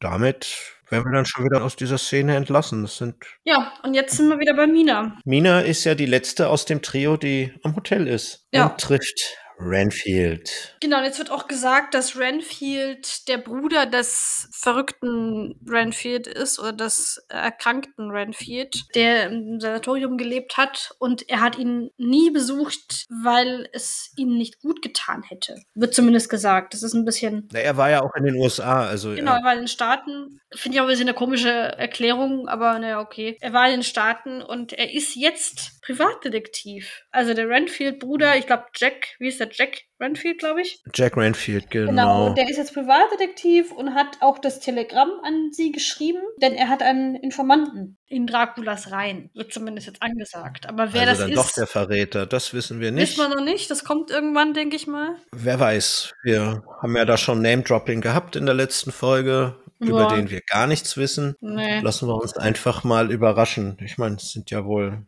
Einige. Und der will Rache an Dracula. Weil er den, den seinen Bruder getötet hat. Und er will jetzt ihn auch töten. Auch er bietet der Mina wieder einen Job an. Also die muss ja richtig gefragt sein. Das ist so, jeder will irgendwas von ihr. Ein Traum eines jeden Arbeitslosen heutzutage. Zwei Jobangebote an einem Tag und auch noch verschiedene. Ich wüsste nicht, was ich annehmen würde. Würde ich das Luxusleben annehmen oder die Privatdeckteil? Spannung oder Ruhe? Schwere Frage.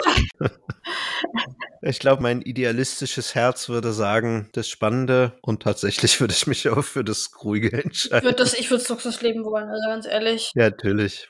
Sie laufen am Wasser lang, denn da draußen im Wasser liegt ein Dampfer, der von Renfield die ganze Zeit beobachtet wird. Ja. Er erzählt von diesem Morris, der Verbrecher ist und diesen Blutstein mhm. verkaufen möchte. Ja. Er vermutet aber Dracula hinter dieser Transaktion und möchte diese Gelegenheit nutzen, um Dracula dann zu vernichten. Genau, weil die Versicherungsgesellschaft, bei der er sich so ein bisschen aufgedrängt hat, die hat ihn auch engagiert, diesen Stein zurückzuholen, weil der wurde ja auch schon gestohlen im Vorfeld. Also Morris hat den da entwendet. Wo wir gerade bei Morris sind.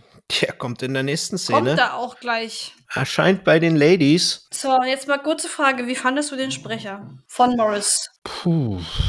Also in dem Sinclair-Fall wäre er irgendwie so ein kleiner Straßenganove, irgendein ja. Drogendealer, der irgendwo sich auf dem Jahrmarkt mit Suko anlegt oder was? Ich fand ihn nicht gut. Also ich weiß nicht, ob es an der Sprecherleistung lag. Ich glaube, es ist zum Teil angelegt, dass er so ein bisschen trottelig und so ein bisschen, weiß ich nicht, also ja, trottelig klingt, aber ich fand auch die Sprecherleistung jetzt wirklich so gut. Der Charakter unterschätzt die Mädels, definitiv. Schon, aber ich. Das bringt er auf jeden Fall rüber. Er, er, er beleidigt ja auch Anna gleich als alte Schachtel. Ja, ja, ne, aber. lacht da aber nur drüber, weil die weiß ganz genau. Ja. Das war dein letzter Tag heute. Aber ich finde es nicht so gut getroffen vom Sprecher. Ich weiß nicht warum. Wer ist denn das? Hast du den Namen? André Teuber. Über den habe ich aber auch nichts gefunden. Also es gibt einen André Teuber, der hat eine so Unternehmensberatung, Coaching-Geschichte am Laufen. Ja. Als Sprecher habe ich über André Teuber nichts gefunden. Ich meine, wenn er jetzt hier hören sollte, ist nicht böse gemeint, aber naja, fand ich jetzt nicht so gelungen. Aber gut, vielleicht. Es ist ja auch so ein bisschen genau ein, diese eine Szene. Ein Wegwerfcharakter. Er ist ja auch nicht lange da. Also er hat ja auch nicht wirklich viel Zeit. Die Mädels versuchen ihm erstmal einen Bären aufzubinden. Ja, ja. Lizzie sagt, ja, der Broska hat das Geld genommen, ist weg. Ja, was sollen wir da machen? Jetzt wollen wir den Stein haben. Das ist auch für uns nicht schön gewesen, aber das glaubt er nicht, weil. Na, wie auch?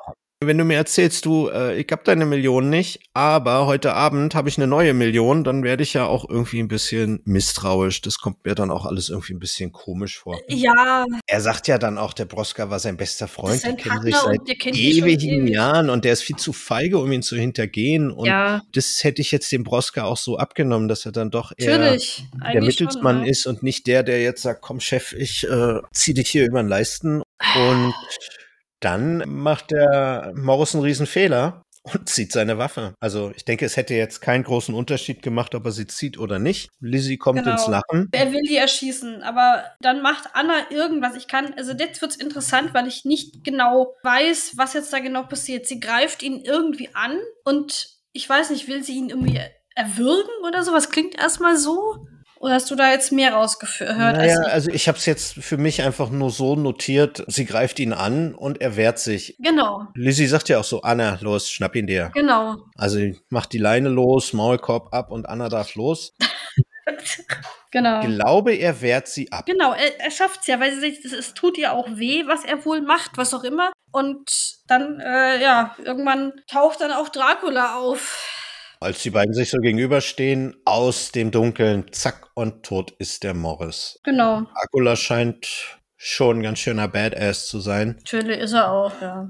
Lizzie und Dracula fangen an zu streiten. Er fährt sie erstmal an, ja, was, was das eigentlich soll, warum sie da so ins Risiko gegangen ist. Und sie sagt dann, ja, das ist doch egal. Ich wusste doch, dass du wusste, mir dass du mich nicht ja. Äh, töten willst, mich ja haben, ne? Also, ne, eigentlich schon ganz gechillt von ihr. Naja, aber sie hat den Stein, sie hat alles, was sie will. Genau, Anna steckt den Stein erstmal ein. Und dann erklärt Lizzie Dracula, dass sie jetzt echt keinen Bock mehr hat auf den Deal. Sie braucht es nicht mehr und will gehen. Ja, sie will abhauen und ja, das lässt aber Dracula nicht zu, weil er will ja das Blut und packt sie dann. Anna hilft ihr aber auch nicht, die haut nämlich ab. Ja, das hat mich echt ja, verwundert. Ja, mich auch. Ich war so, äh, okay. Na, also wäre schön, wenn das so wäre, aber naja. Und auf geht's ins Turmzimmer. Hast du eine Ahnung, wie dieser Turm heißen könnte? Nö, Turm. Der Fledermausturm. Wie bei Huibu. wo Frankenstein schon alles vorbereitet hat. Davor waren sie im Spiegelzimmer, was ja auch total schön ist. Morris ist ja mit der Anna ins Spiegelzimmer gekommen. Das Interessante daran ist ja, in Fand so einem Spiegelzimmer braucht sich Dracula ja nur hinter einer Ecke verstecken ja. und muss trotzdem keine Angst haben, dass man ihn ja. irgendwie durch die Spiegel sieht. Vermutlich genau aus dem Grund waren sie im Spiegelzimmer. Wobei ich mir das fast so vorgestellt habe, dass er irgendwo unter der Decke, an der Decke klebt, dann auf ihn hinabstürzt und ihm da hätte ein Erzähler, der das ja. ganz kurz, zack. Also man hat ja so Geräusche gehört, und der Morris fragt, ja, was, hey, was ist denn das? Was, was, was hört man denn da? Und dann sagt die Gräfin, ja, ja, das könnte ich Ihnen schon sagen, aber das wird sie nicht beruhigen. Und dann hört man eben nur noch Dracula, wie er quasi ihn umbringt. Ich nehme an, dass der wirklich hinter ihm war. Dieses Detail ist jetzt wahrscheinlich für die Dramatik nicht unbedingt wichtig. Oh, aber es wäre schön gewesen irgendwie. Fällt einem halt beim mehrfachen Hören dann auf, dass man ja. keine Ahnung hat, was wäre da nett gewesen, dass da. Ja, wäre Fanservice gewesen. Aber gut, wir sind im Turmzimmer oder wir gehen Richtung Turmzimmer. Ja, jetzt geht erstmal darum, wer macht die Tür auf. Irgendwie so dieser Dialog. Naja, Lizzie bettelt erstmal. ja. Aber richtig, ne? Die, ach, bitte lass mich doch gehen. Und, ja. Aber Dracula ist natürlich gnadenlos. Der ist kurz vor seinem. Der ist kurz vor seinem Ziel, ja. öffnet die Tür und irgendwie ist doch alles doof. Ja, weil die Tür geht auf und irgendwie stößt jetzt die Gräfin ihn rein in das Turmzimmer. Kampf und Anna ist da und hat alles sie mit Kreuzen und christlichen Symbolen repariert und auch hier Frankenstein niedergeschlagen. Also diese Frau ist wirklich, also der Hammer. Ne, die macht alles platt. Die One-Man-Wrecking-Crew. Oder One-Woman-Wrecking Crew. Die ist irgendwie ein bisschen drüber und haut alles um und macht alles schnell innerhalb von wirklich von einer kurzen Zeit. Jetzt wird's interessant, weil jetzt komme ich nicht mehr ganz mit, was genau im Einzelnen passiert. Naja, Dracula kann sich ja nicht bewegen. Genau. So, so wirklich in dem Raum, diese ganzen Kreuze. In der Mitte vom Raum scheint ein Behandlungstisch zu stehen, ja. wo man auch festgeschnallt werden kann. Und auf den muss er sich dann drauflegen. Genau, Anna macht irgendwas oder kriegt irgendeinen Befehl von ihr und dann hört man irgendwelche Ketten klirren. Weiß ich nicht, was das genau ist. Und irgendwer wirft ihn halt auf den Tisch und Anna macht ihn fest mit den Ketten. Genau. Also das ist ein bisschen unübersichtlich und ich bin auch ein bisschen überrascht. Ja, es war eine ganz unerwartete Wendung irgendwie. Ja. Denn die Mädels scheinen es ja alles geplant zu haben, den Plan von ihm durchschaut zu haben. Ja. Und fangen an zu plaudern so ein bisschen, ne? Ja, bald geht ja die Sonne auf und oh, ja. mal gucken und das ist ja alles doof, ne? Wenn man jetzt hier liegt und nicht weg kann. Das ist ja alles furchtbar, ne? Mhm. Und hier ist ja kein Fenster, aber ach, guck mal, wir können ja hier was anderes machen, denn Anna soll jetzt ein Loch in die Wand schlagen, wo die Sonne durchkommt. Ja. Und das macht sie auch. Also die hat wirklich Power, die Frau irgendwie, ne? Also. Genau. Hei, hei, hei.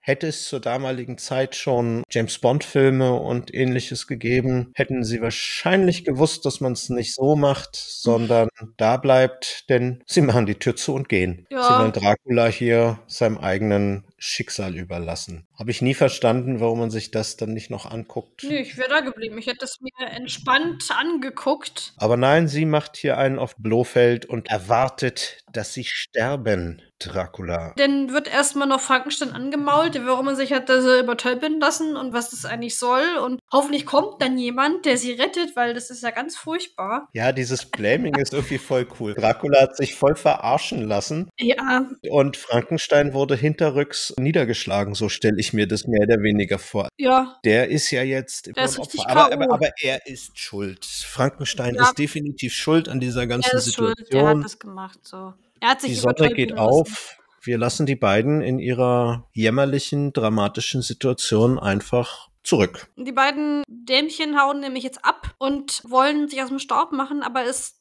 tauchen Mina und Renfield auf. Tja, ja. sie wollen zum Turmzimmer. Ich weiß jetzt nicht, warum genau. Also, also sie haben im Foyer unten oder in diesem Spiegelzimmer eben eine Leiche gefunden von dem Morris. Aber warum sie zum Turmzimmer wollen, weiß ich nicht. Ja, vielleicht laufen sie da auch einfach auf dem Weg, wenn sie da das Hotel durchsuchen, diesen Ostflügel oder wo auch immer. Kommen da in die Nähe. Ich bin mir auch nicht so richtig darüber im Klaren, wo sie jetzt genau sind. Ja. Die Anna greift ja den Renfield an, dreht wieder auf 180, mhm. greift den an, aber der wirft sie runter. Irgendeine Treppe runter, Irgendwo ne, runter, ich genau. Ne? Das so, so hört sich sein. das an. Also müssen sie ja schon ja, zumindest im ersten Stockwerk sein oder sonst wo. Dann hören sie ja den Schrei von Frankenstein. Der ruft nach Hilfe und Lizzie plaudert dann mal nur aus. Und Renfield sagt aber auch, ja, da unten ist ja ein Toter und der Schal habe ich da gefunden, der passt ja zu ihrem Kleid. Also sie haben haben den umgebracht. Und den Stein haben sie bestimmt auch. Ne, das wird auch noch aufgeklärt. Sie gibt ihm dann widerwillig den Stein. Der wird dann erstmal zerschlagen, weil es ist ja kein echter Stein, es ist nur Glas, was halt so aussieht. Wissen wir ja alle seit dem Fluch des Rubins. Es hat mich da total an Nacht in Angst erinnert. Oder auch das, ja. Das hat mich richtig an diese Szene erinnert, als hier Alpha das Feuer des Mondes runterschmeißt und es dann in tausend Stücke zerspringt. Ich weiß gar nicht, wie ich das sagen soll. Es wirkt für mich einfach ein bisschen zu viel jetzt momentan. Ne? Also wir haben die Fehde zwischen Dracula und der Bathory. Dann haben wir den Stein, der irgendwie da ist. Dann ist der Stein aber gleichzeitig eine Fälschung. Und dass der Renfield dann auch wieder wie Van Helsing alles durchschaut, ist vielleicht ein bisschen zu viel des Guten. Das hätte man anders klären müssen. Er mutiert so ein bisschen zu Deus Ex Renfield, ja, das ja. muss man schon sagen. Also der hat ja alles durchschaut. Dieses Trio braucht er nicht. Nee, überhaupt nicht. Der macht da alles im Alleingang, aber komme ich später im Fazit dazu. Genau, also der Stein wird eben zerstört und derjenige, der hätte sagen können, was mit dem echten Stein ist, ist ja tot. Das hat ja die Lizzie ganz gut geschafft, ihn umzubringen.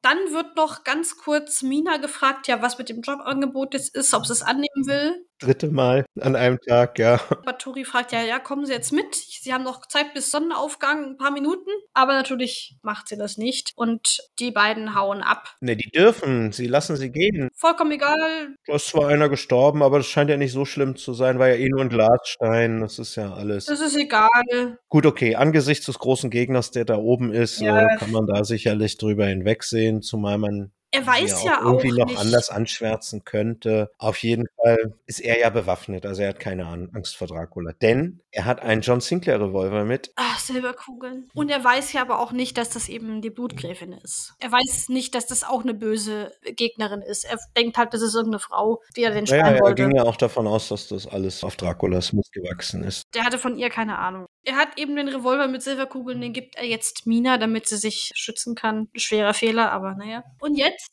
sind wir beim Finale sozusagen. Jetzt kommt das große dramatische Finale im Turmzimmer. Sie finden Dracula und Frankenstein in ihrer mhm. aussichtslosen Situation. Sie müssten nur noch abwarten, dass die Zeit ein bisschen vergeht und dann ist Dracula ja. Geschichte. Renfield erzählt nochmal, wer er genau ist, damit auch Dracula und Frankenstein wissen, woran sie sind und Dracula will ihn beeinflussen. Ich habe als Wortschöpfung sarumanisieren genommen. Ja. Und er redet ganz sanft auf ihn ein und versucht ihn irgendwie zu betören und ja. auf seine Seite zu ziehen. Aber Renfield ist mehr oder weniger immun. Dracula kann das ja auch. Also er kann ja Menschen mit seiner Macht beeinflussen. Das Richtig. konnte er ja schon immer. Und die waren ihm ja unterlegen. Das ist ja gerade das Schöne, aber das funktioniert bei ihm jetzt gar nicht. Aber bei der Mina, da versucht er jetzt das Glück erneut. Und jetzt kommt das, was ich ja auch schon in der letzten Folge gesagt habe. Der Sohn von Mina wird angesprochen. Dracula sagt, ja, ihr musstet natürlich glauben, dass er tot ist, aber er lebt. Und dann sagt er Quentin und nicht Quincy, wie der Sohn da nicht heißt. Ne, er nennt ihn Quentin. Echt, das ist mir gar nicht Doch, aufgefallen. Er nennt ihn Quentin. Er nennt ihn Quentin, nicht Quincy, weil Quincy heißt ja der Sohn. Also vermutlich auch eine Hommage an den Quincy aus der Originalserie nehme ich mal an, dass der Sohn deshalb so heißt, wie er heißt. Quincy P. Morris. Genau, haben sie vermutlich nach ihm benannt. Genau, also der Sohn lebt und es ist. Ich finde es ja, Entschuldigung, ja. auch komisch, dass der Morris den gleichen Namen hat wie Quincy P. Morris.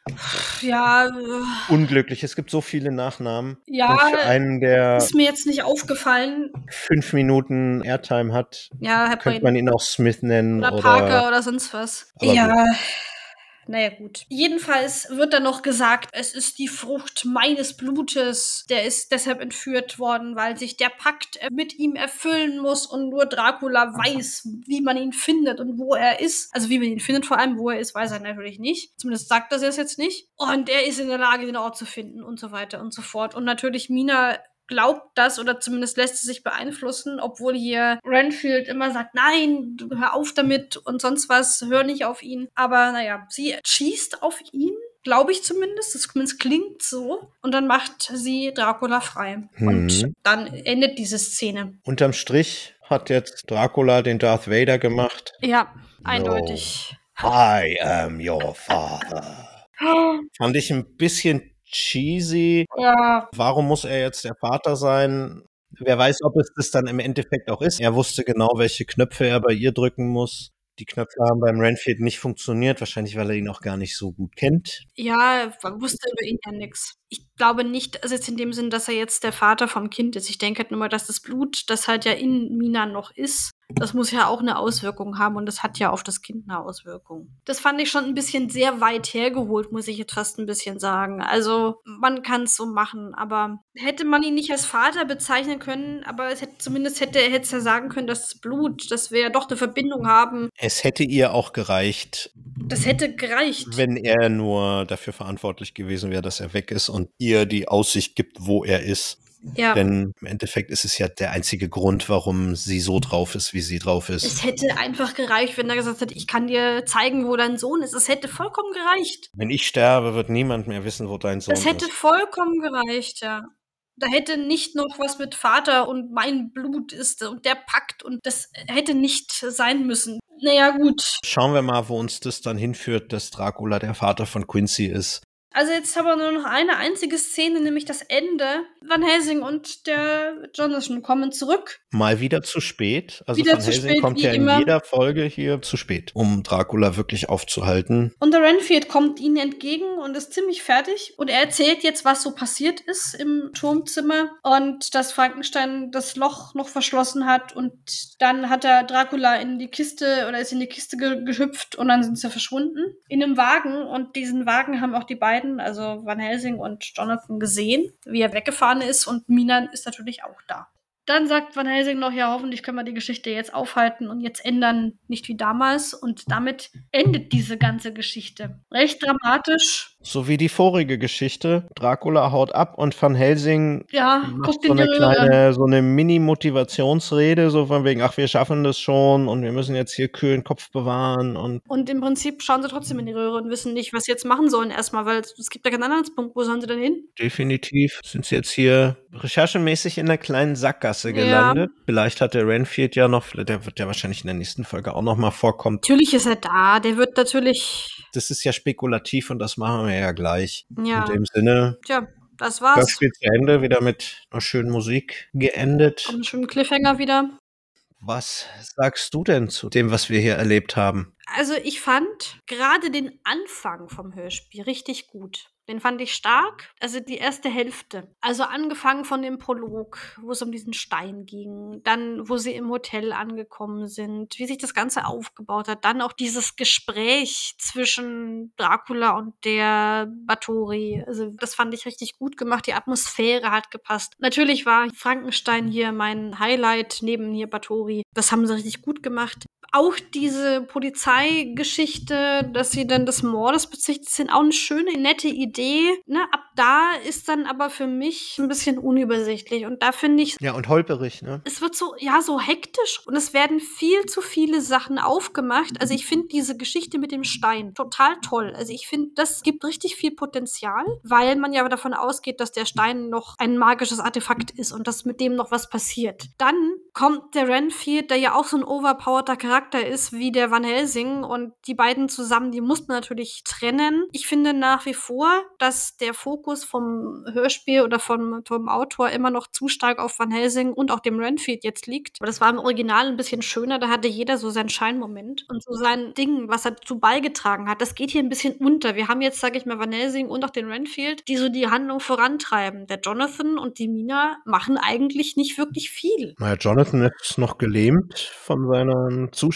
Mina zickt nur rum. Das, das kann sie gerade. Ne? Also die macht wirklich nicht viel, außer eben am Ende dann lässt sie sich beeinflussen. Relativ schnell auch, was mich ein bisschen, naja, wundert. Aber okay, sie lässt sich beeinflussen und macht dann das, was Dracula will. Ich finde auch diese Sache mit dem Sohn, das war ja von Anfang an klar, dass der noch lebt. Das ist mir ein bisschen zu schnell gekommen. Das hätte man vielleicht noch ein bisschen anders machen können. Also der hätte ein bisschen später auftauchen können. Das war mir ein bisschen zu früh und ein bisschen zu viel für eine Folge, muss ich jetzt auch sagen. Ne, weil wir haben Batori, die auftaucht, die bietet schon viel Potenzial. Den Stein, Renfield, das war alles wirklich ein bisschen zu viel. Aber gut, insgesamt ein schönes Hörspiel. Wie gesagt, ich bin gespannt, wie es jetzt weitergeht, was jetzt dann, dann noch kommt und wie das dann ausgeführt wird. Sprecherleistung brauchen wir gar nicht drüber reden, ist total toll. Bis auf den Sprecher von Morris, den fand ich so ein bisschen, ist ein bisschen untergegangen, den fand ich nicht ganz so gut. Es war auch nicht total schlecht. Ich bin gespannt. Das geht mir ähnlich. Also eigentlich kann ich dir da in den meisten Fällen nur zustimmen. Also ja. super Musik, super Sounddesign. Ja, das ist wirklich Also super. Sounddesign können sie außer wenn es Action gibt. Ja, Action-Szenen sind nicht so ihrs. Also atmosphärisch, ich bin voll dabei, wenn Lizzie und Anna am Strand sind. Da habe ich eine Szene und da spielt es auch keinen Unterschied, ob es an einem Pier ist oder an einem Strand. Es geht einfach um die Atmosphäre da oder auch wenn die unterwegs sind. Wie gesagt, bis auf die Kampfszenen, auch die Geräuschuntermalung ist ja gut. Natürlich. Nur, dass wir sie nicht zuordnen können. Das ist noch ein kleine, also das ist ein kleines Manko, wo ich allerdings sage, ich meine, wenn ich Kampfgeräusche habe, muss ich jetzt ja nicht genau beschrieben haben, wer wo steht und wie was. Das ist ja dann auch wieder so ein bisschen der Fantasie überlassen. Es wäre halt nur schön, wenn ich dann so ein bisschen, also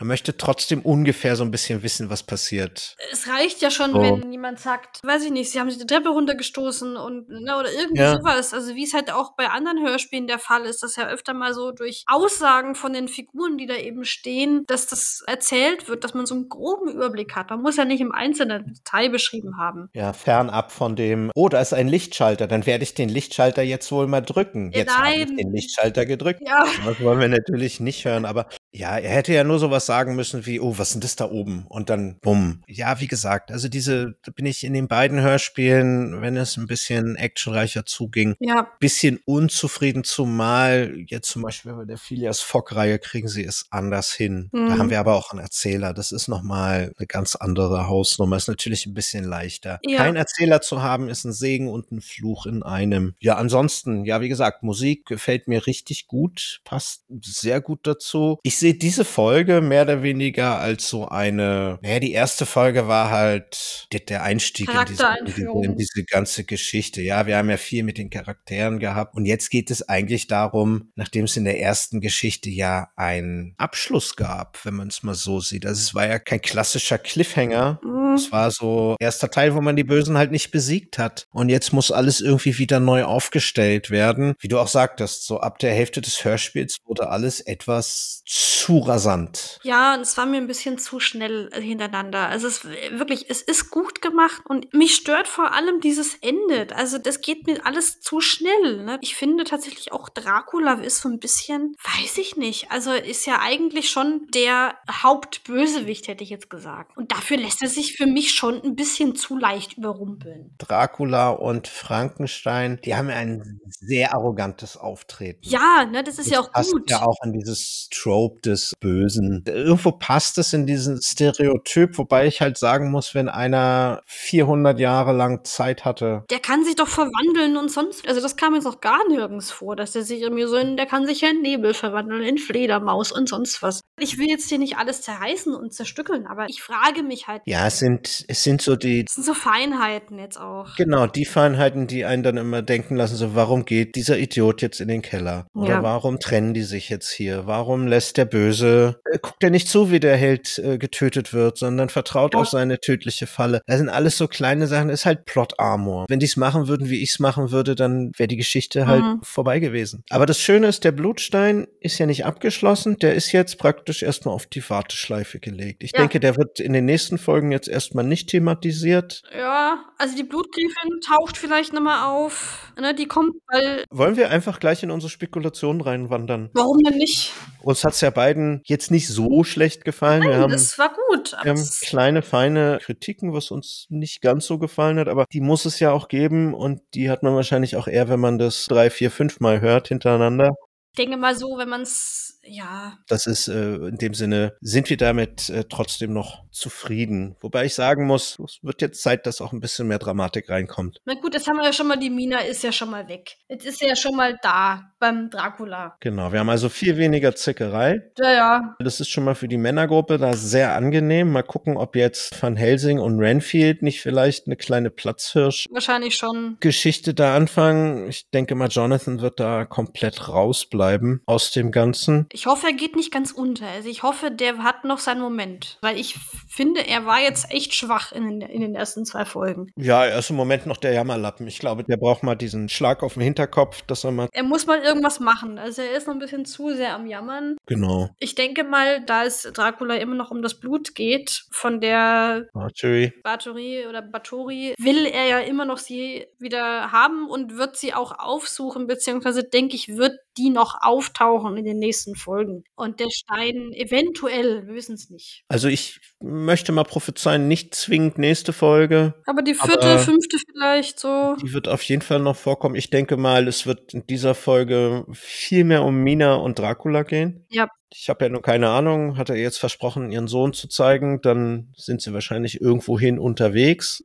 Oder ist es wirklich bloß eine Finte gewesen? Das kann natürlich auch sein. Das könnte auch sein, wer weiß es. Das ist alles, äh, da sind wir. Ich glaube aber, ja wenn wir jetzt so bisher dem ganzen Plot, wenn ich mir das so angucke, dass da was dran ist, weil dann kannst du mehr rumspinnen. Also dann kannst ja. du mehr drumrum noch basteln. Wenn das jetzt nur eine Finte ist, dann haben wir da eine Sackgasse in der ganzen Geschichte. Und warum sollte er sie mitnehmen, wenn es nur eine Finte war? Naja. Wenn es nur eine Finte gewesen wäre, hätte er sich befreien lassen, die beiden getötet. Naja, er will sie ja immer noch haben. Er will sie ja haben, die Mina. Ja denke ich mal einfach, wenn es halt nur eine Finte von ihm war, dass er weiß, wo der Sohn ist und sie lässt ihn frei, ja, Pech also für sind sie. Sind wir dann. uns jetzt einig, dass Dracula in Mina verliebt ist? Nicht verliebt, aber vielleicht hat er, ist es einfach, weiß ich nicht. Er wollte ja, er hat sie ja mit ihr nicht zu Ende bringen können, was er mit ihr anstellen wollte. Er will sie ja als seine Verbündete, Vampirin haben, was auch immer. Es hm. ging ja nicht zu Ende mit ihm, mit, mit ihr damals. Ne? Sie konnten sie ja noch retten. Ja, vielleicht kratzt es auch einfach an seinem Ego. Ja. Ne? Kann sein, ne? Also. Ja, also ich glaube, dass wir da eine Menge Background-Story in der nächsten Folge erleben werden. Ja. Ich möchte mich sogar so weit rauslehnen, dass ich vermute, dass diese ganze Geschichte mit Quincy, dass wir ihn in der nächsten Folge gar nicht erleben, in welcher Art und Weise auch immer. Also sollte er überlebt haben, würden wir ihn dann erst in der Folge 4, das würden sie ja. dann als Cliffhanger bringen. Und da ist dann natürlich die Frage, ist er dann mittlerweile auch verdorben wie Dracula? Ist er auch ein Vampir oder irgendwas in der Art? Ich erhoffe mir da ein wenig mehr Hintergrundinfos. Wenn man überlegt, er ist ja entführt worden, als er vier war. Ist ja drei Jahre später, also ist er jetzt sieben. Ich finde, wenn er noch ein paar Jahre älter wäre, so, weiß ich nicht. Ja, dann hätte 12, man ihn auch 14. so vorkommen lassen können, ohne dass man ihn wiedererkennt. Ja, dann hätte man, und das fände ich viel schöner. Also, das hätte man, da hätte man ihn als Bösewicht einführen können oder was auch immer er dann da darstellen soll. Das finde ich viel, viel schöner. Da hätte man ihm dann eine Rolle geben können und da hätte man später erst aufklären können, ach Mensch, guck mal, das ist doch der und der. Und dann wäre hm. das, glaube ich, viel. Dass er vielleicht auch die Seiten wechselt, weil er mit genau. seiner Mutter irgendwie bondet und äh, dann. Ja, oder auch nicht, wer weiß, ne? Es fände ich viel, hätte ich viel schöner gefunden, als das jetzt so zu machen. Aber äh, schauen wir mal, wo das hinführt. Vielleicht altern die ja auch anders in dieser, wo auch immer er hin muss. Das ist ja alles, da wollen wir uns nicht, ähm, also wir, wir sind uns einig, wir werden mehr über Dracula und Mina erfahren. Das wird vielleicht sogar ja, so eine Reisefolge, wo man ihre Reise verfolgt und dann in der nächsten Folge eher zu äh, Jonathan und, und, und Van Helsing findet, ja. weniger präsent ist, nur so in wenigen Szenen und sich das Ganze dann in der nächsten Folge umdreht. Oder ein Perspektivwechsel dann in dem Moment, wo man dann eben beide Sichten trotzdem erfährt. Also zum mhm. einen, was jetzt die Jäger machen und was Mina und Dracula. Ja, da bin ich gespannt. Vielleicht erfahren wir auch ein bisschen mehr über Frankenstein und alles. Also diese Folge ja. hat das Potenzial, dass wir Mina und Dracula ein bisschen, weil sie ja das ungewöhnliche Paar oder das nicht matchende ist und die Folge da dann deswegen ein bisschen mehr Fokus darauf hat. Ich muss aber jetzt auch sagen, ich habe wirklich mehr Lust, jetzt weiterzuhören, als bei der ersten. Ja, die erste war ein Abschluss und jetzt sind genau. wir mehr oder weniger ja. so in so einem, in so einem Storyloch. Ja. Als genau sowas sehe ich die Folge auch. Diese Folge ist dazu da, um die Handlung wieder in Schwung zu bringen. Genau. Sozusagen die Starthilfe für den Rest. Und sie hat halt mhm. ihre Funktion und die erfüllt sie gut, auch wenn es teilweise ein bisschen überladen ist. So, jetzt nicht, dass, dass jetzt hier irgendjemand sich auf den Schlips getreten fühlt, wenn man die Folge jetzt so, so äh, stehen lassen. Sie ist wirklich gut und ich hoffe, also sollte das jetzt eben auch besagter Autor Marc Freund hören, dass er uns nicht böse ist. Ja. Wenn er böse auf uns ist, dann soll er das doch in dem Interview uns persönlich sagen. Ja, natürlich. Das können ja, wir dann mal hier in der gemeinsamen Folge machen oder auch zu anderem Zeitpunkt. Fände ich, fände ich Von mal spannend. Hier, meldet euch, wir sind dafür offen. Wir müssen ja auch Sendezeit vollkriegen. Also so ist ja nicht, dass wir hier, wir müssen uns das ja auch alles aus den Fingern saugen. alles für die Sendezeit, ja. ja genau. In der Tat fände ich es spannend, mal zu erfahren, wie es dazu kam, dass man jetzt wirklich dieses Universum sich vorgenommen hat. Ich, ne, wir haben ja hier alles bestehende Figuren und die gab es ja auch wirklich. Ne? Dracula hat. Was wir definitiv wissen, ist, dass diese Serie ja nach der Phileas Fogg-Serie rauskam. Genau, ne? In der Phileas Fogg und in den Mycroft Homes, da kommt Dracula ja schon vor. Das ist mhm. ja hier im Endeffekt die, ja, ich weiß es nicht, ob wir das dann als Origin Story oder ob wir das so als Einführung in das Universum, weil es halt zu spät kam. Ich denke, wenn wir das Gesamtwerk dann mal vor uns haben und uns die Zeit leisten, wo wir auch noch mal kurz, hier können wir zeitlich kaum sagen, ne? Das wird kurz nach. Das ist direkt danach, glaube ich, vielleicht ein paar Tage später oder vielleicht ein paar Wochen. Maximal. So in dem Bereich von maximal vier Wochen könnte ich mir das irgendwie ja. einfach nur um das für unsere Zeitleiste. Ja, aber ich. Aber die schließen aneinander an und haben keine großen Handlungssprünge. Ja, aber aus Autorensicht finde ich es wirklich mal spannend, wie man da an sowas rangeht. Da denke ich, wäre viel Potenzial, da mal reinzugehen, sollte da hm. was zustande kommen. Also, ja. wie gesagt, lieber Marc Freund, einfach bei uns melden. Am Ende der Folge sagen wir oder wird auch angesagt, wo man sich bei uns melden kann. Das kommt dann bei uns an und wir melden uns zurück. Geht natürlich auch für alle anderen Hörer. Ja, natürlich nicht ganz so schnell, wie wenn jetzt der Autor schreibt oder ähnliches. Aber wir werden irgendwann werden wir uns auch mit diesen Nachrichten befassen. Und ich möchte es mal so einfach so in den Raum stellen, ohne das mit den anderen abgesprochen zu haben. Wir werden dann sicherlich auch mal eine Feedback-Folge gemeinsam aufnehmen. Fände ich sehr schön, um mal zu wissen, was die anderen darüber denken oder was, was Zum einen, dass wir uns sind. untereinander mal austauschen, das halt auch dann in der Öffentlichkeit oder aber auch, wenn bis dahin schon Fragen sind oder Kommentare, was auch immer, Wünsche, können wir darüber natürlich auch reden. Sehr gern. Ja, da sind wir schon wieder am Ende angekommen. Ja. Dann bleibt uns eigentlich nur, uns voneinander und von unserem Publikum zu verabschieden. Ja, ich hoffe, es hat euch gefallen und es hat irgendwie ein bisschen Spaß gemacht zuzuhören. Ja, wenn euch das nur halb so gut gefallen hat, wie uns das gefallen hat, dann werdet ihr sicherlich bei der nächsten Folge wieder einschalten. Behaltet das mehr im Auge. Tschüss.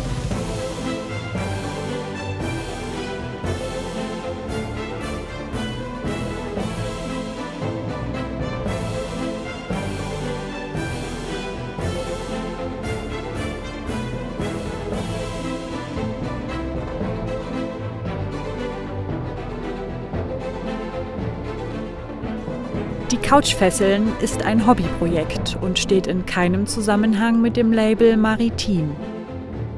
Die Links zu unseren Social Media Accounts findet ihr in den Show Notes. Wir freuen uns über jeden Follower und jede gute Bewertung. Wir bedanken uns bei Craft für das tolle Folgencover. Die Couchfesseln sind Franzi, Julia, Bina, Moritz, Stefan und Dirk. Intro, Einsprecher und Abspann gesprochen von Anne.